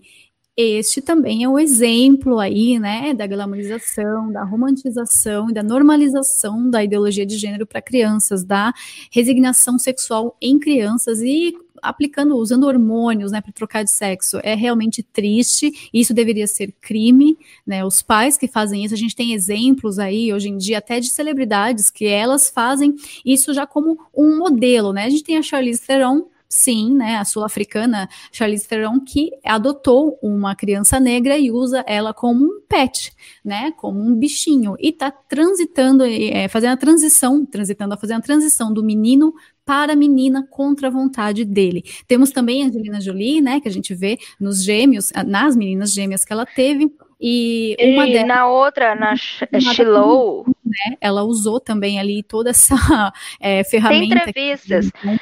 para usar as crianças mesmo, né, Amanda? Tem entrevistas da Angelina Jolie que ela fala, a menina pequena, lourinha, gente, linda, e aí fala, ela falando mesmo que queria que fosse menino. E socou, começou a vestir o menino, é, começou aquela coisa meio, é, sabe, aquela é, Maria Joãozinha e tal, que é até belezinha, cabelo curtinho, até eu já tive cabelo Joãozinho e tal, mas eu cortei porque eu tava com calor. É, e aí é, começa nisso, sabe? Coloca uma roupa de menina que começa a dar só coisa de menino, universo masculino e tal, e aí o menino vai crescendo naquilo ali, é aquilo que a gente falou, sem identidade. Esse crescendo como COI é um documentário. Isso aí é um menino, tá? E aí, o que, que aconteceu? Tava no jardim de infância, beleza, foi para a primeira série, e aí ele queria usar o banheiro das meninas e a escola não deixou. Falou: não, você é um menino, ou você usa da enfermaria, ou você usa dos meninos. E aí virou, fizeram um, reality show da vida dessa família, das crianças, totalmente psicótico. Não consegui ver tudo, eu vi poucos e eu fiquei com muita raiva. E aí fizeram um show, e aí entraram na justiça para o menino ter direito a, a fazer xixi, usar o banheiro feminino. E aí entra aquela, aí entra as ONGs né? Entre as ONGs, veio uma ONG, prestou toda assistência, que é uma ONG sobre transgêneros e educação é, para transgêneros e aquela palhaçada toda. E aí esse caso virou, tipo assim, o, o, o, o exemplo, sabe? Ai, tipo, sei lá, o exemplo, tipo, Lei Maria da Penha, sei lá, se tivesse uma lei, seria lei de COI, que a menino pode usar o banheiro de menino. É absurdo, é um absurdo. Basicamente pegaram e fizeram. A família explorou, a galera, todo mundo explorou, é uma bizarrice sem tamanho e não dá. Nossa, esse aí foi o mais triste. Eu não consegui ver tudo. Bom, indo para o próximo, então, que também não deixa de ser um absurdo. Esse daqui eu assisti a primeira temporada. Esse eu assisti que quando lançou, eu falei, cara, deixa eu ver o que é esse negócio. Porque quem me conhece sabe, né? Que eu sou curiosa. Eu falei, eu vou estudar isso, vou fazer uma thread. No fim, acabei nem fazendo. Mas tudo bem, não tem problema. a gente está fazendo isso agora aqui, ao vivo com vocês. Big Mouth foi, é, uma série polêmica também. Por quê? Porque é um desenho, mas não é um desenho para crianças, tá? Não se enganem, não é desenho para crianças, mas vem cá. Toda criança curiosa corre lá no YouTube e vai procurar o que é esse negócio. É assim que acontece e eles sabem disso, por isso que o formato é esse mesmo. Antes da Amanda comentar, eu vou ler rapidamente, porque ela também está mais inteirada do que eu em tudo isso daqui, ó. Então, é esse desenho também na Netflix gerou muita polêmica nos Estados Unidos, também no Brasil, acho que no mundo inteiro, né? Ele foi lançado dia 29 de setembro de 2017, que retrata seus jovens personagens se envolvendo em atividades sexuais. Então seria ali como fosse o começo da puberdade e essa exploração, mas de um jeito muito, muito bizarro. É, em uma das cenas no trailer, uma criança conversa com o reflexo de sua genitália em um espelho. Versões masculinas e femininas, femininas de monstros hormonais. Esse, Olha que bizarro, esses monstros hormonais, eles lembram muito é, os monstros do daquele livro maravilhoso, de onde vem os, de onde vivem os monstros, né? Onde Vivem os Monstros, acho que é isso, que eu sei o título em inglês, mas é, é a mesma coisa. que conta lá, né, do menino que se sente sozinho, ele vai para esse outro mundo e conhece vários monstros, e rola até um depresso, né? Um, é um filme um livro bem triste, mas no fim a, a mensagem é boa, né? Que ele volta para a família e dá tudo certo. E eu reparei nessa similaridade, isso me assustou bastante, porque isso já virou um conto clássico para crianças, né? O que chama mais atenção ainda. E nessa conversa aí, né, também são retratadas como personagens personagens com os quais é, as crianças também interagem. Em outro trecho do, do trailer, um garoto conversa com seu pai sobre ter visto o pênis de seu amigo e o pai responde ao filho: Você tem medo de ser homossexual? Homens podem tocar em outros pênis, até mesmo podem beijá-los bem de leve. Essa é a mensagem que passa a série. Na sinopse do desenho, Netflix informa: amigos adolescentes têm suas vidas reviradas pelas maravilhas e horrores da puberdade nesta comédia nervosa dos amigos da vida real. Nick Crow e Andrew Goldberg. Esse é o nome mesmo, tá bom? Eles, muitas, muitos parênteses aí. Nick Crow também é o criador do polêmico desenho pornográfico Festa da Salsicha. Quem que não lembra né, deste desenho que causou aí também um furor, que foi até da, da HBO, né, que tem o Seth é, Seth Rogen, que é o maior anticristo, maconheiro, aquele cara é um horror. Ele que tem amizade, tinha, né, amizade com o Jeffrey Epstein também. E o nome dele também estava dentro aí do Lolita Express. O Seth Rogen fazia parte disso. Bom, é, tá aqui falando, então protestos contra o desenho também surgiram na própria divulgação da nova, da nova série no canal do YouTube, onde o trailer foi divulgado. É como um desenho animado de pedofilia, escreveu um usuário do YouTube no vídeo. Ele é tão nojento e vil que nem vamos ligar para ele. Os palavrões e a grosseria tornam-se inadequados para uma audiência mais jovem, e o fato de o desenho que é um desenho sobre crianças, literalmente passando pela puberdade, torna inadequado para um público mais antigo. Bem, Amanda, esse tem, uma, viu? tem uma cena, eu acho que eu cheguei até a te mandar, eu pedi pro, pro Rafa Glau legendar, que mostra a mulher pegando o menino e abraçando ele, é, esfregando o rosto do menino no peito e tal. Ah, e o negócio é o seguinte, gente. É, você coloca. Isso aí é total. Tem muita gente que fala assim, ah, mas é South Park. Cara, tem nada a ver. O, o, o South Park fazia uma crítica pesada, de forma bem, bem, bem humorada, uma sátira muito boa em cima desses temas, e eles criticavam isso. Né, aquele episódio lá que o, que o acho que é o Kenny, não sei, que é apaixonado pela professora, professora, sei lá, não lembro. Mas e aí, aí é o seguinte, para com essa coisa de achar que, ai, mas é um desenho para adulto, a criança não vai ver. Ô Mané, Todo mundo aqui sabe que você, enquanto era adolescente, você ficava acordada até altas horas para assistir cine privê. Então para de achar que criança de hoje é tudo bocó e não vai ver essas porcaria. Entendeu? Eles vão ver sim. E aí vê um monte também de adulto tarado, filho da mãe, que assiste essas merdas. E aí ele vai lá e vê um desenho e aí ele fica super excitado. Aí ele vai lá no Pornhub. E aí o cara, o mal do pornografia é isso, ele começa a assistir um filme, é, ali o papai e mamãe. E aí aquilo é igual uma droga, cara.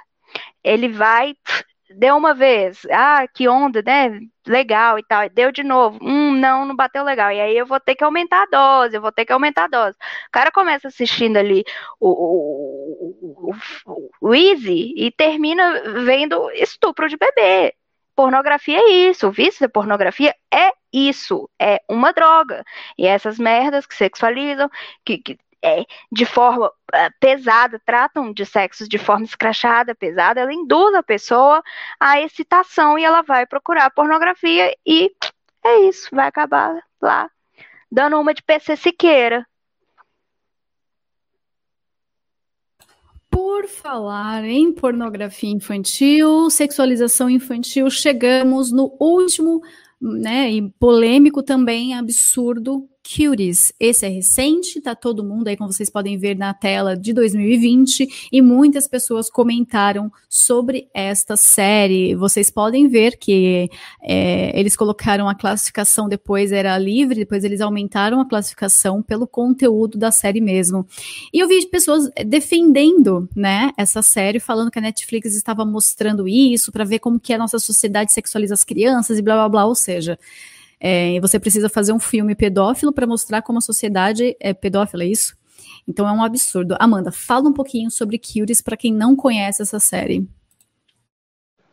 É, um, é uma série, um filme é, francês é, que recebeu verba da apoio da Ancine francesa, né?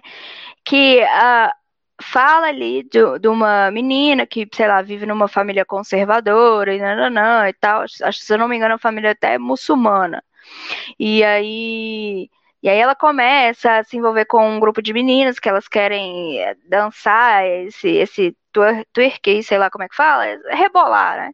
E aí é, falaram o seguinte, olha só, primeiro de tudo, coloca esse cartaz aí coloca que a, a classificação indicativa é maior de 18 anos. Que merda é essa? Aí virou aquele estardalhaço, todo mundo ficou pé da vida, até os esquerdistas ficaram, what? E aí começaram a falar, não, porque na verdade o filme, o, a série, tá falando sobre a sexualização de crianças. Ô, retardado, você não coloca criança. Você não vai falar sobre abuso infantil e mostrar e colocar um homem abusando de uma criança. Não é assim que você faz uma denúncia. Deixa de ser doente. Você coloca um monte de menina parecendo a Carla Pérez dos anos 90 para um monte de pervertido. E aí você quer falar que você está é, é, denunciando a sexualização? Não, você está sexualizando. Cria vergonha na sua cara e pelo menos assume a merda que você faz. Não tira a gente de otário, nós não, a gente a gente parece, mas a gente não é tanto assim não. Igual vocês tentam fazer a gente parecer. Vai, eu vi uma pessoa comentou assim, excelente, ah, beleza, vou fazer um, um filme de, de zoofilia e vou colocar um, entendeu? Olha, olha as ideias desse povo. O que, que esse povo tem na cabeça?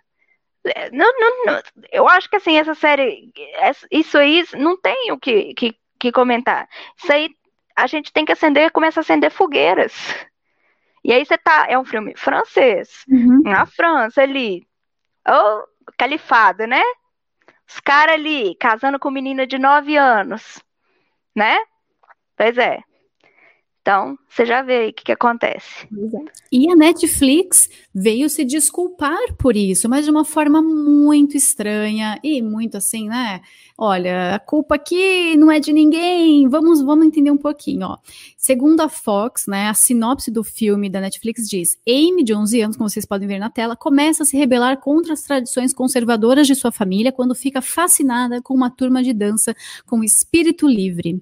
Uma petição online acabou pedindo à Netflix para remover o filme, reuniu mais de 40 mil assinaturas depois que o trailer foi lançado naquela semana. A petição diz que o filme sexualiza uma criança de 11 anos fazer exatamente isso. E um porta-voz, então, da Netflix se desculpou pelo filme francês Curious. Ele disse: Lamentamos profundamente a arte inadequada que usamos para o Curious, disse a Fox Business em um comunicado no dia 20. Não estava bem, nem era representativo deste filme francês que estreou em Sundance. Agora atualizamos as fotos e a descrição, ou seja, isso é desculpa? Um usuário do Twitter também é, foi bem no ponto com a Netflix. Ele fez a pergunta, eu vou compartilhar com vocês depois. Ele perguntou o seguinte: Netflix, ele escreveu primeiro, a Netflix deu uma resposta genérica como essa, um, um copy-paste. Aí ele respondeu assim: Netflix, você é a favor ou contra pedofilia? É um simples sim ou não? Você apoia a pedofilia, sim ou não? E a Netflix, então, não respondeu. Parece que as perguntas duras, né, que exigem uma resposta de sim ou não, quando é para falar de pedofilia, sexualização de crianças e também ideologia de gênero, causam um pouco de desconforto nessas empresas. A Netflix, então, não negou nem afirmou, desviou da pergunta. Realmente muito triste. A gente sabe que a Netflix apoia a pedofilia sim, tanto que ela tem outras séries do tipo. Indo para frente, ah, essa aqui a Amanda ficou revoltada, né? Sex Education, pelo título, vocês já sabem do que se trata, mas aí também para o público infantil, né? É, a gente sempre alerta que toma cuidado, toma cuidado. Então, para vocês aí, essa série vai deixar todo mundo de cabelo em pé, né, Amanda? Uh, é, isso aí pega principalmente os adolescentes. Então vamos lá. A sinopse, né? Uh, o seguro, o inseguro Otis tem resposta para todas as questões sobre sexo, graças à sua mãe, que é terapeuta sexual, apesar de ainda não ter perdido a virgindade. Por isso, juntamente com Maeve, uma colega de turma rebelde, ele resolve montar a sua própria clínica de saúde sexual na escola para ajudar os outros estudantes. Aí, tá. Aí você fala assim, ah, não sei o que, o que que tem. Primeiro, primeiro ponto, isso aí. O adolescente vai ver aquilo ali, questão de sexualidade. A gente fala uma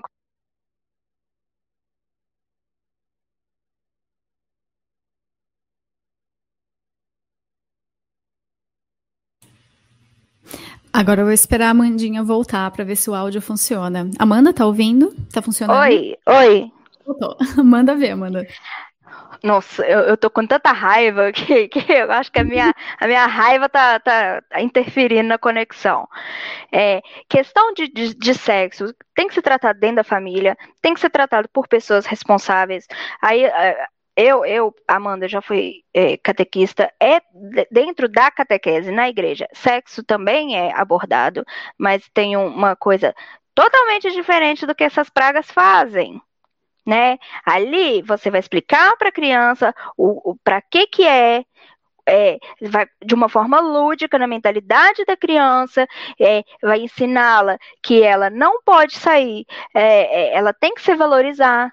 É, porque hoje o que, que a gente está vendo perdeu totalmente o sentido da, da, da relação sexual. As pessoas, tipo assim, sabe, fica com hoje. As pessoas hoje têm mais medo de ter filho do que de AIDS entendeu? Educa educação sexual tinha que falar sobre responsabilidade, sobre o valor da relação humana, da relação entre duas pessoas, da relação sexual. E não pegar menino, adolescente, fazer rodinha ali na sala e ficar ensinando a colocar camisinha. Ah, mas o menino tem que aprender. Não, inferno, não tem, não. Ele tem que aprender, ele tem que estudar, ele tem que é, arrumar uma profissão. Depois ele vai pensar, quando ele tiver maduro, ele vai pensar nisso. Aí você pega uma série que aí o que, que faz? Bota um adolescente para falar, para dar dicas de sexo, uma pessoa que é virgem, sem experiência. Aí você fala, tá, mas e aí, tal, a série é muito engraçada e tal. Bom, eu mostrei isso pra Ju um pouco antes da gente entrar em live, né, Ju? Que eu fiquei assim, uh, revoltada. Eu fui uhum. buscar comentários sobre uh, essa série. E aí eu fui lá no Reddit e aí eu achei o seguinte comentário paranoia com a série Sex Education da Netflix. Assisti ao piloto. Tantos adolescentes fazendo sexo e se divertindo, mesmo em suas complexidades, me deixou muito mais triste. Mesmo que a série seja de humor, em minha adolescência, eu sempre fui rejeitado pelas garotas, mesmo sendo mediano e muito divertido, de acordo com elas. E agora, aos 21, quase 22, continuo virgem e BV. Meu final de semana foi bom e tranquilo, mas ao assistir esse episódio, toda a paz foi roubada. Estragou tudo e me sinto péssimo. Odeio quando o assunto sexo resolve aparecer para destruir meu dia. Como vocês lidam com isso? Já faz tempo que desisti de procurar alguém.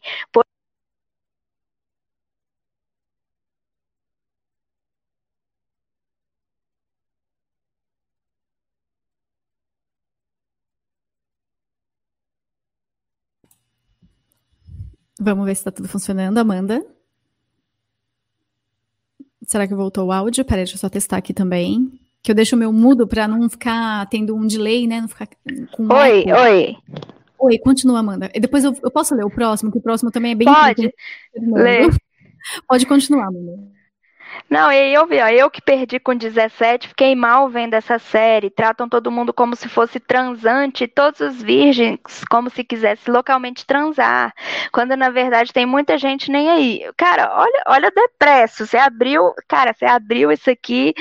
Esses meninos aqui estão tão, tão um aqui. setembro amarelo. Exato, e tem um aqui que é também um usuário anônimo, assim, mas escreve o seguinte: olha que interessante. Eu vi essa série. No fundo, é cheio de adolescentes com vários tipos de problemas e um menino com mais problema ainda. O sexo aparece de uma maneira para esconder os problemas. Não se sinta mal por ser virgem, virgem e beber. A vida não se trata sobre isso. Não desista de você. Não precisa ter pressa para nada.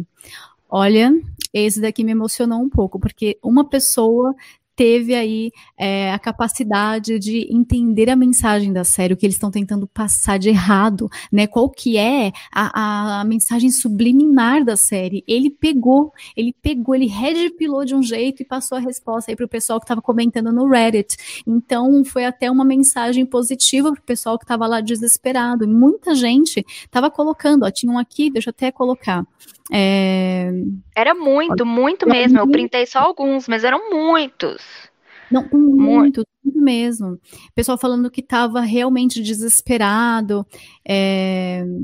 tenho aqui, deixa eu ver, eu fazia parte dos, dos virgens que estavam nem aí, porque eu imaginava, basta apenas esperar o tempo certo. Só que agora eu estou meio desesperado, entre muitas aspas, pois já estou em uma nova fase da vida e continuo virgem. Então vocês vejam o impacto que séries desse tipo causam. Imagina isso, né, dentro da escola. E a gente sabe né, a ideologia de gênero e a sexualidade é que eles tentam colocar nas crianças que não existe e também sexualiza cada vez mais os adolescentes reprimindo essa ideia de aguardar, esperar o momento certo, esperar casar, encontrar a pessoa que você ama para perder aí a virgindade, ter essa relação, né, com alguém que você confia para, meu, vai logo, pode fazer à vontade, é só usar camisinha. A Amanda tocou num ponto que é verdade, hoje em dia a doença é a gravidez e não todas as outras, como sífilis, gonorreia, AIDS, hepatites.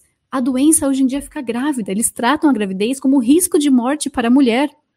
Então você pode pegar AIDS à vontade, mas usa máscara, vai que você pega Covid. Cuidado, hein, gente? Não pode, mas tem que ir de ah, máscara. E pode se vocês.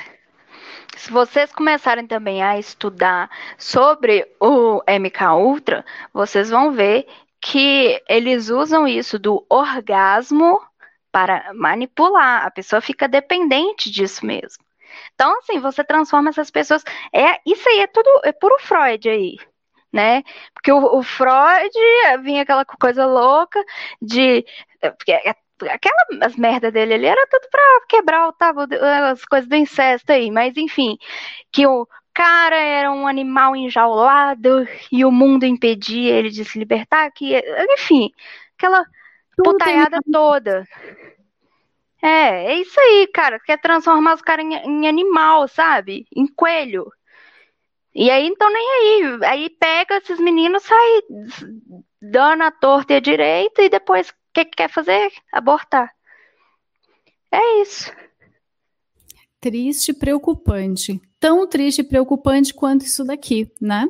Dancing Queen é uma série aí da Alissa Edwards, conheço bem, é, eu conheço várias drag queens, porque há um tempão atrás aí, uns seis, sete anos atrás, eu costumava assistir de vez em quando o, o RuPaul's Drag Race, porque eu sempre fui interessada em subculturas, né?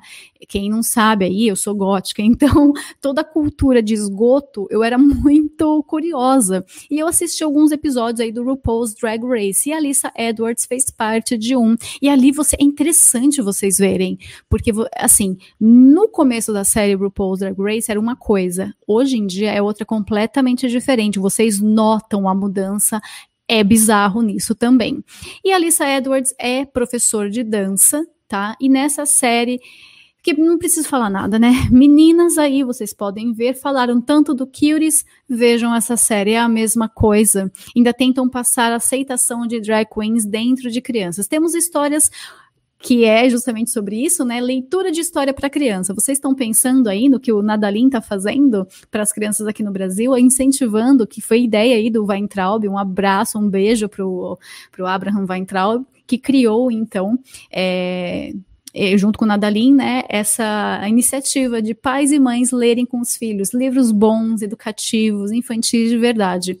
Lá nos Estados Unidos e no Reino Unido não é isso que acontece. A leitura de histórias com drag queens já teve prisões, sim, três pedófilos convictos foram presos lendo aí histórias para essas crianças, ou então já foram presos antes e continuaram depois da liberdade é, envolvidos aí com crianças. Então, um deles depois foi preso até por DUI, né, dirigir bêbado e tudo mais. No fim, a ficha dele tinha lá com um abuso sexual de menor, né, pedofilia. Três, três. Então, vocês veem que são sempre ali mais ou menos uns 10 que leem para crianças. É uma taxa bem alta, né, de 10 drag queens, três serem pedófilos é um número bem assustador. E lá eles incentivam muito isso. Tanto que a própria página do é, dessa iniciativa, desse programa aí de drag queens é, lendo histórias para crianças do Reino Unido, teve um post que até eu e Amanda compartilhamos que dizia o seguinte: o amor não tem idade. Pois é, meus amigos, é isso mesmo. E aí então, um velho, um velho com todo colorido na coisa. Um... Ai, gente. Tem, tem, essa postagem tem lá no Instagram da Shockwave. Isso, olha lá que tá lá no Instagram mesmo, Amanda colocou lá. Então vocês veem mais uma vez a conexão da ideologia de gênero com o movimento LGBT, movimento gay e a pedofilia. Então tá aí para vocês, deem 50. Tem algum comentário sobre esse, Amanda? Tenho, tem um comentário que teve uma pessoa que eu até compartilhei lá no canal da Shockwave. É o seguinte, vou, vou falar aqui. Não se combate pedofilia, vou citar a palavra dessa pessoa, esqueci o nome. Não se combate pedofilia sem combater ideologia de gênero. É isso. Bom, o próximo envolve outras coisas, né, Amanda? Vamos falar aí do The All House, que é uma animação também, tudo para crianças, né, gente? É, essa essa daí também é o da Disney, né? Esse aí é o programa da Disney é, que tem que a protagonista da série é bissexual, né? Aqui no Brasil ficou conhecido como a Casa da Coruja. É, além de, de agenda LGBT, isso aí também é puro ocultismo, né? É, aquela questão do, do gnosticismo que eu estava falando e tal. Bom, vai lá.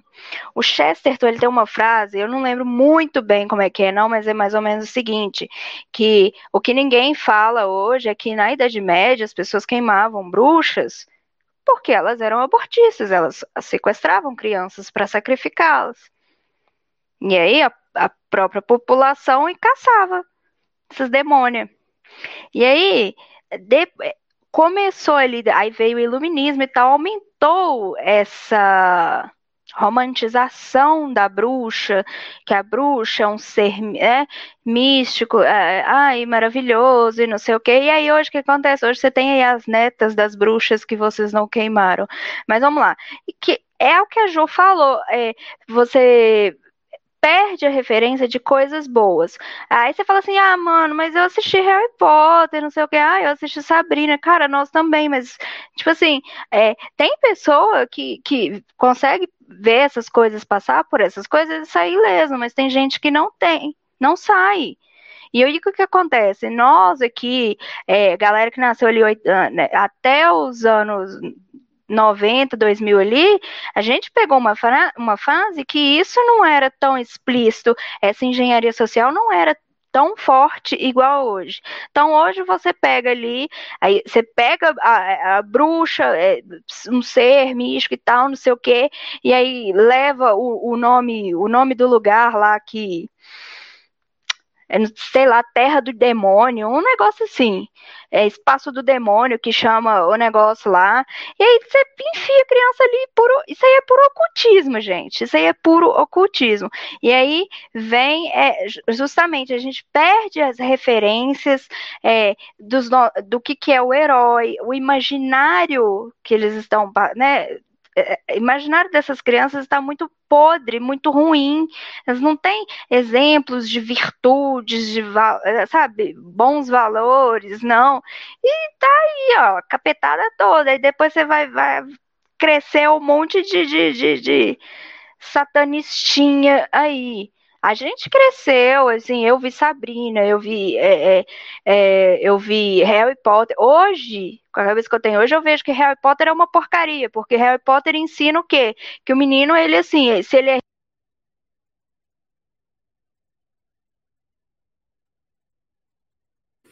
Opa, Amanda, caiu de novo, mas a gente tá esperando, pode concluir. Eu tô aqui salvando algumas fotos que eu quero falar de Oi. que causou polêmica. Continua, Não, mas é exatamente isso. Isso aí, essa série aí é, é puramente ocultismo, gnosticismo, é, gnosticismo cultural tá passando ali pra criança puro, puro, puro, puro satanismo mesmo. E assim, os caras não têm vergonha mais não sabe?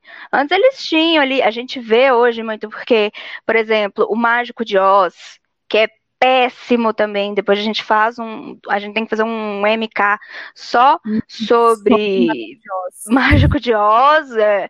Mas isso aí, ó, isso aí que esses desenhos aí puro ocultismo, galera, puro ocultismo. Cara, Olha, a Ju é gótica. Deixa eu falar com vocês, a Ju é gótica, mas a Ju é a gótica mais Deus Vult que eu conheço. Até ela fica assim, de olho nesses desenhos. Não, é bom que assim, é, como eu tô curiosa, sempre, desde cedo, desde os meus 15, 14, 15, eu já lia, né, sobre ocultismo e satanismo, bruxaria, tudo isso daí. Eu era muito curiosa. Então, acho que eu já li mais de uns sei lá, mais de 20 livros sobre esse negócio. Toda vez que saía alguma editora Madras, obrigada lá, vocês me ferrando a vida. Mas eu pegava, eu lia tudo, e pegava filme, ficava estudando aquela simbologia e o caramba. Então hoje é muito mais fácil para eu identificar o que, que é, o que, que não é, do que qualquer outra pessoa, né? Você cresceu com aquilo, vendo aquilo, né? Me deixava muito assim fascinada, porque eu ficava com aquela coisa na cabeça. Como que as pessoas acreditam nisso? Mas fala que não acreditam em Deus, mas acreditam no Satã. Eu ficava louca com aquela é, e aí que toda, né? O que acontece é que vem umas pessoas que são, elas têm um parafuso a menos mesmo de nascença, e aí leva aquilo a sério, e aí ela começa é, a se envolver em magia negra. Ah, mano, mas não existe isso aqui. Vai achando, besta. E aí é, as pessoas começam a fazer é, maldade. Aí o que, que acontece? Começa a sequestrar criança para fazer sacrifício. É isso que acontece. Do sul disso, né? Sabemos muito bem. E, um ó, amigo pra... meu me contou no Recife, eh, no Recife não, no Pernambuco, que teve um caso, sei lá, na cidade dele, esqueci de onde, acho que Caruaru, não lembro, que sumiu uma criança lá na época da elei de uma eleição aí e tal, uhum. e que falaram que foi, aí ó, a casa da Dinda e tal. Esse povo começa assistindo uns desenhos de bruxinha, uns desenhos de não sei o quê, meu filho, depois tá lá cortando pescoço de galinha, cortando cabeça de criança. É isso que acontece, gente. Uhum. E algo que me chamou muita atenção, não sei se foi com o Evandro que a gente conversou isso, foi, eu acho que deve ter sido com o Evandro, é sempre com o Evandro as conversas cabulosas, né, de coisas bizarras, mas é, de trâmites lá no STF que agora não é mais crime você sacrificar animais. E lógico, né, as ONGs de defesa dos animais, né, defensores dos animais, foram muito contra, fizeram vários abaixo-assinados falando, não, coitado dos bichos, coitado dos bichos. Mas, gente, vocês sabem por quê Olha lá, por que, que o sacrifício animal é permitido? Veja só esse cenário. Você ouve algum barulho de grito, de ba... coisas estranhas. Aí você pega o celular, você liga para a polícia, a polícia vai até o terreiro, até o sei lá o que, onde está vindo os barulhos. Você fala: Ó, estão fazendo sacrifício de animal ali, um bando de macumbeiro está matando o bicho. Aí a polícia vai lá, chega lá, na verdade estão matando uma criança. Ou seja, hoje em dia, você liga para a polícia, viu? Estão matando o bicho aqui no terreiro, estão fazendo sacrifício com o bicho, mataram porco, galinha, sei lá o que, a polícia vai falar: desculpa, meu amigo, mas isso não é crime. Então a polícia não vai mais lá investigar. Vocês entenderam? Entenderam o que está acontecendo? Então, pelo STF, isso foi uma decisão do STF, que todo mundo já sabe que eles são macumbeiros, eles fazem é, é, macumba lá dentro, tá bom? Isso acontece dentro lá do Supremo Tribunal. Lá dentro tem ritual de macumba. É, tem fotos, inclusive. E eles agora não, não é mais considerado crime sacrifício animal. Inclusive, e aí, como diz, como diz Chesterton, onde há adoração animal, haverá sacrifício humano. Exato. E a gente tem aqui o exemplo, né, de, da Sabrina, que a gente estava até falando. Ah, eu assisti ela quando era adolescente, achava o máximo. Que tinha um gatinho preto. Eu tenho um gato preto, adoro o gato preto, salvo todos da rua, gente, que eu não quero que mate os bichinhos, não. Mas Sabrina antes era comédia, né? Bruxinha Sabrina, tudo mais. Hoje em dia o negócio virou satanismo puro e causou muita polêmica também. É, dentro da série, inclusive, tem vários símbolos. E eu tava falando pra Amanda, é, vou até mostrar o próximo para vocês, olha, que deu uma briga a, igreja de Satã, isso mesmo que eu tô falando, a igreja de Satã, essa daqui, ó, processou a Netflix por apropriação. Olha que coisa absurda. É isso mesmo, gente. Eles processaram a Netflix pelo uso do Baphomet. Então, Baphomet é essa, essa figura, né? Meio homem, meio mulher, meio bicho, que representa isso. Aqui não tá com seios, mas o original tem seio, ele tem o, o símbolo ali que né, simboliza o, é, eu falo, e, e, tem toda a dualidade. Um dia a gente só vai falar sobre o ocultismo, aqui é rapidamente. E vocês vejam, aqui do set da Sabrina e o real tem duas crianças ali com Bafomé. Vocês pararam nisso? Conseguem ver isso daí? Essa é a série da Netflix. E olha que coisa louca que a igreja de Satã processou os caras. É mole, Amanda. Dá para viver com um negócio desse? Até o capeta tá sendo quibado. Olha só. Nem eles curtiram. Mano, e, e você viu que o Templo de Satã tava aí, é, é, ia sortear, leiloar, sei lá, um, um aborto, né? Lá nos Estados Unidos para fazer um, um, ritual. Cara, esse povo, gente, nossa, mano, aqui. Aqui, assim, eu fico. Em, eu, eu, o que me alivia um pouco, porque eu sei que eles vão descer de tobogã, assim, ó, direto. Mas eu queria mesmo já mandar no ponto. Chegar lá tostado, sabe? Porque, assim, vocês não têm noção. Vocês ficam achando assim, ah, não, mas é. Ele só usa uma camiseta e faz um pentagrama e não sei o quê. Bom, primeiro que já começa, esses caras eles começam a usurpar símbolos cristãos. Hoje, se você vê uma cruz de cabeça para baixo, 90% das pessoas vão falar é anticristo, e é a cruz de São Pedro. Olha só como é que eles chamam. A Cruz de Santo André. Pesquisa no Google aí, no Google aí, Cruz de Santo André. Você vai cair em BDSM, que é aquela em X eles pervertem todos os nossos uh, símbolos, as nossas tradições. E esses caras, cara, eles riem na nossa cara mesmo. Tem, tem, eu compartilhei, eu já cheguei até falando numa live do Tá em Choque. Teve uma, tinha uma seita lá na Itália também, do cara que ele acreditava que ele era mesmo o, o, o diabo, ele se chamava de diabo. E aí o que, que era a seita? Cara, um monte de abuso infantil. E aí ele, o cara obrigava as crianças a comer carne humana. Olha a merda. Não, horrível. Olha, e a gente nem falou da série Lucifer e da série que chama Satânica. Esse é o nome da série, Satanic, também da Netflix. Essa Satanic não veio para o Brasil, mas a Lucifer, sim, mostrando Lucifer, né? Lindo, maravilhoso, né? Sempre é, a, é, ah, uai, até o, o padre lá, né? O, o até o padre falou que é complicado não não se sentir atrai. Ah, gente, muda. Eu vou ficar exato, muito puta. Exato. Mas olha, para vocês verem, vocês olham para minha cara aqui, né, com olho branco, possuída. Eu tô possuída de ódio dessas coisas, tá? Entendam. Vou até colocar maior aqui, ó. Gente, eu tô assim porque eu tô possuída de raiva desse progressismo, desse demônio que é aí que tá trabalhando no Netflix. Eu tenho raiva disso, por isso que eu tô desse jeito. E então, corpo... uma gótica, é uma gótica e um gato Deus Vult aí. É, é isso aí mesmo. Olha só é... Ó, vamos para a próxima então, né, Amanda? Que a gente fica com muita raiva aqui no coraçãozinho. Aí a gente vai falar de aborto, né? Falamos, comentamos do aborto e o The Break with Michelle Wolf é um talk show mais lixo que tem, lixo. Vocês acham que Tata Werneck, essas coisas é ruim? Imagina isso daí, né, Amanda? É uma mistura de Tata Werneck com Mônica Iose, e aí a mulher, sei lá, no, faz um talk show que ela faz uma saudação ao aborto, Cara, isso aí é o, é, é o, o, o bueiro, o esgoto, assim, o, o Chernobyl inteira, essa mulher. É um nojo, um nojo, um nojo.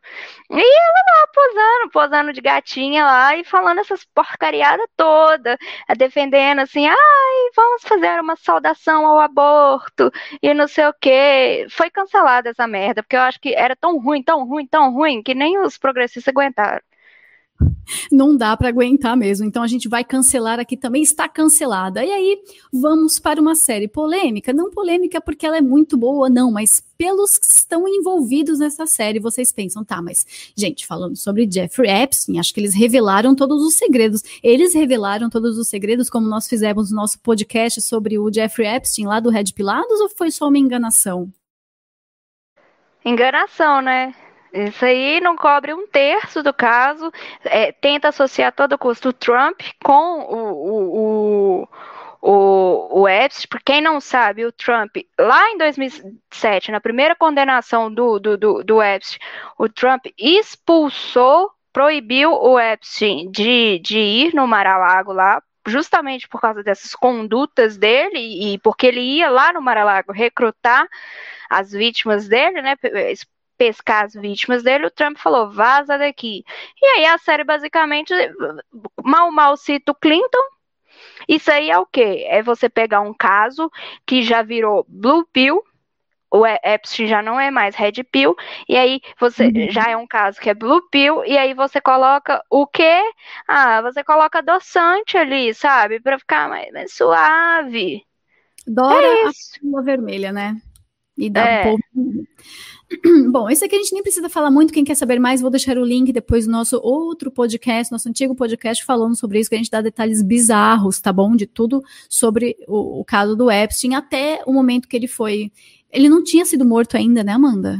Ou ele já tinha sido morto? Léo, já. Foi ano passado, a gente fez. Ele morreu em julho, agosto, e a gente gravou em novembro, por aí. Cara, já faz um ano. Meu Deus. Faz um ano.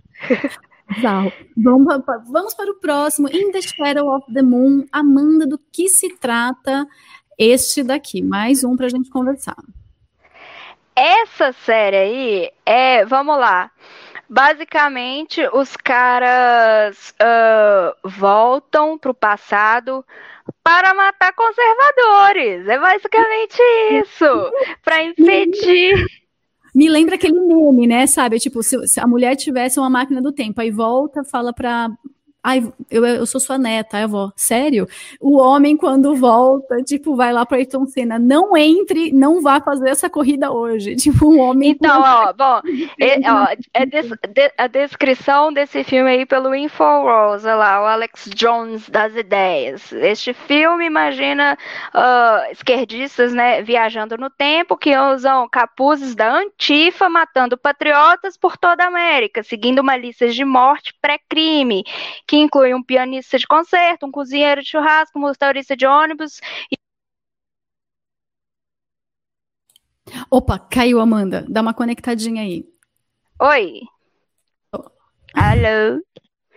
Olha, Netflix me deixa. Vamos continuando, vai dar certo. É, o assassinato pré-crime tem a intenção de matar essas pessoas antes que elas comecem uma revolta contra o globalismo, que obviamente visa invadir a Am- América e destruir nossa soberania nacional. O objetivo do filme é garantir que todas as pessoas que defendem a América sejam mortas, garantindo que o globalismo consiga dominar esta nação e escravizar a humanidade. Eu gosto do Alex Jones porque ele é dramático. Mas é basicamente isso mesmo. É um nojo. É assim, e na situação que a gente está vivendo, né, de globalistas, o o globalista mor do Jorge Soros patrocinando os grupos antifas para fazer exatamente isso, matar os conservadores. A gente viu o que aconteceu nos Estados Unidos agora, né? Até o Kyle Rittenhouse teve que se defender. Infelizmente, o outro Ai. rapaz, que o nome agora, não conseguiu, né? Acabou morrendo. O Jay Bishop, eles não estão precisando voltar no tempo, eles já estão fazendo isso no tempo presente, né? Bom, onde há fascismo, onde há fascista haverá resistência, né? Como diz aquela charge lá. É, é isso. Fascistas se chamarão de antifascistas, que é exatamente o que acontece hoje também. Agora, esse sim, olha, eu vou fazer até a mesma expressão que o cara aqui, porque eu tô indignada. I, pedophile, compreendendo uma desordem mental. Socorro, Amanda, eu vou ter um treco aqui nesse podcast, eu não vou aguentar. Ele, esse podcast, ele humaniza pedófilos. Tem condições uma coisa dessa, Amanda? É da Amazon, tá, galera? Ah, é da esse- Amazon. A Amazon aí que direto eu acho link vendendo. Eu já achei é, roupa infantil escrito é, é, vagabunda do papai para criança. É o nível, é o chorume. E aí Você, você mesmo.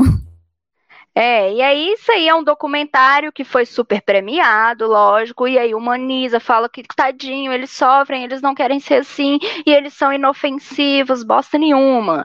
Só que aí tem um porém nisso aí. O que aconteceu? A Amazon removeu um documentário sério sobre é, crianças vítimas de abuso sexual e manteve essa porcaria. Ô Ju, eu te- acabei de te enviar lá no Telegram o vídeo do, do diretor do, do outro documentário. Ele é um diretor muito é, influente lá em Hollywood e ele fica revoltado porque ele fez um realmente um documentário sério. Tem, acho que tá até legendado. Será que você consegue pegar? Olha, eu vou tentar. é, qualquer, Qualquer coisa a gente envia no grupo. É, Eu acabei de é- no, não, no canal do Telegram. Acabei de enviar lá Isso. porque eu não vou conseguir passar. Não vai sair o áudio. Bom, basicamente é isso. Um documentário sério sobre vítimas de abuso infantil é retirado, é banido da Amazon e essa porcaria fica. É, é isso. Bom, anteriormente também teve um documentário, se não me engano, da HBO falando aí sobre pedofilia que também foi retirado. Hoje em dia você acha no YouTube com muita procura. Eles sempre derrubam. Se eu encontrar esse documentário, gente, eu coloco lá no canal do Telegram também, porque é raríssimo de você encontrar. É um documentário antigo, tá? Que fala sobre pedofilia e eles retiraram do ar para encerrar aqui nosso primeiro podcast, primeiro Mind Control podcast, fica aí a imagem para vocês do que está acontecendo, né? O que, que eles querem fazer com as nossas crianças, que o alvo sempre é a família. Por isso que não dá para deixar a ideologia de gênero comandando ali, ganhando espaço, é, seja em qualquer meio, no entretenimento, seja em políticas públicas, seja nas escolas, não deixem isso ganhar espaço é realmente perigoso. O nosso estardalhaço, eu não digo nem histeria, mas a nossa preocupação em trazer atenção para estes casos é realmente esse, porque nós estudamos, nós lemos muitos, são PDFs e PDFs e documentos e estudos e todos os vídeos, e a gente sabe identificar os sinais para saber que,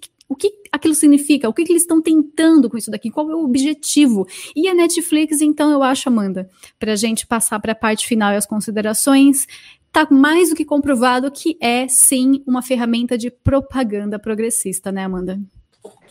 Sim, é uma ferramenta, isso aí é uma arma nuclear. Então, não adianta, galera, controle parental. A gente mostrou muito bem aqui que não adianta controle parental. É, você vê que em desenho, série de classificação de 10 anos, não adianta até, sei lá, Google Dadá agora mesmo, desenho para neném, tem essas porcarias. Então, fica vigilante, olha, pega essa live, compartilha com todos os seus familiares, mostra o horror. E deixa eu te falar uma coisa: Netflix não fica no saldo positivo nunca. Ah, vamos cancelar, boicote a Netflix. Não adianta, gente. Não adianta, eles não. O negócio deles, ele não é ganhar dinheiro é produzir escravos. Então, você só corta, não adianta você, ah, vamos cancelar e tal, e não sei o que, e nananã, e aí pegar e vai assistir essas porcarias é, no torrent. Não veja, espalha, isso é ruim. Eles não estão nem aí, vocês estão ganhando, porque a Netflix perde é, assinantes a rodo, a torta e direito.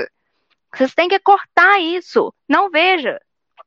Pega o Lumine lá, ó, o galera que é do Brasil, ótimo, filmes maravilhosos, filmes antigos maravilhosos, meu filme preferido tá lá, Procura da Felicidade, desenhos é, infantis maravilhosos, é, filmes, sabe, excelentes, cultura boa, a gente precisa resgatar boa cultura Hoje é uma merda, a arte é descartável, eles produzem a torta e a direito, único e exclusivamente para manipulação, não, é, não são coisas para posteridade, que hoje a gente, sei lá, pega uma ópera e, e até hoje é famosa, não, não vai ter. Daqui a 100 anos, Anitta, quem vai escutar essa porcaria? O problema é, é manipular as pessoas, as gerações. Então, corta o mal pela raiz e não veja essa merda. É isso. E Netflix, para de cortar meu microfone. Eu não vou calar minha boca. Não vão conseguir nos calar, não adianta. Isso daqui é para ficar. E sim, se você quiser ouvir depois, vai estar disponível aqui no YouTube. Eu já vou transformar em MP3 e jogar lá no Anchor. Então já já tá no Spotify, na speakup.top, em todas as plataformas, Google Podcast e assim por diante, tá? Porque o importante é vocês ouvirem e passarem para frente. Nessas duas horas e pouquinho aqui de podcast, guerreiros que ficaram aqui com a gente, né? O pessoal muito legal. Obrigada pelos superchats, obrigada pela participação. Eu sei que esse podcast não foi tão interativo com vocês, porque a gente tem aqui um cronograma para seguir, né? Uma pauta para seguir, para não ficar muito longo também e a gente não perder é, o fio da meada, porque a Amanda sabe, né? Que olha para a gente montar essas coisas aqui não é fácil não, meu amigo. a gente fica bem ansiosa, eu estava bem nervosa, Amanda estava nervosa. Gente, eu não dormi, cara, tô mais, tô mais de 24 horas acordada e Cara, queria muito, muito agradecer todo mundo que ficou e cobrou a gente. É, Rádio da Trabalho, a Ju, minha filha, essa mulher é uma guerreira, mas saiu aí e espero que vocês tenham gostado é, e que continuem com a gente. E deem sugestões. Se vocês têm Isso. Alguma... Manda pra gente, manda lá no Instagram que é Amanda lê e no Twitter quem lê sou eu, tá? Então, é, vai lá no Instagram, manda mensagem também com sugestões, porque assunto é o que não falta. Quisemos iniciar aqui com Netflix, porque começou, né, já todo mundo comentando sobre o Curious, e a gente queria dar uma explicação mais aprofundada. Nem chegamos a falar, né, do envolvimento do Obama com Netflix, porque isso aí já tá todo mundo sabendo, que nem falei, não é mais nem Red Pill, né, todo mundo já sabe, já tá familiarizado, mas sim, a Netflix tem muitos financiadores, muita gente botando dinheiro, como a Amanda falou, cancelou, isso não é o problema, o esquema é denunciar para todo mundo ficar alerta mesmo. Eles não vão falir, isso daí é uma propaganda, é uma agenda pesada. Mas a gente tem que alertar as pessoas sobre o que está sendo passado. Eu quero agradecer a presença de todo mundo. Terça-feira que vem estaremos de volta com um novo Mind Control Podcast. Obrigada, Amanda. Boa noite, Amanda. Descansa bastante também. Obrigada, gente. Beijo. Tchau. Boa noite para vocês e fiquem agora com um, mais um programa aí do Da Capa ao Fim do maestro Tom Martins. Não perca, programa bom para vocês descansarem a cabecinha agora, tá? Para dormirem muito bem. Um beijo, obrigada. Ah, e fala com a gente lá no Twitter o que, que vocês acharam, tá? É... Isso, dá o feedback pra gente, é muito importante. Falou, beijo. tchau, tchau.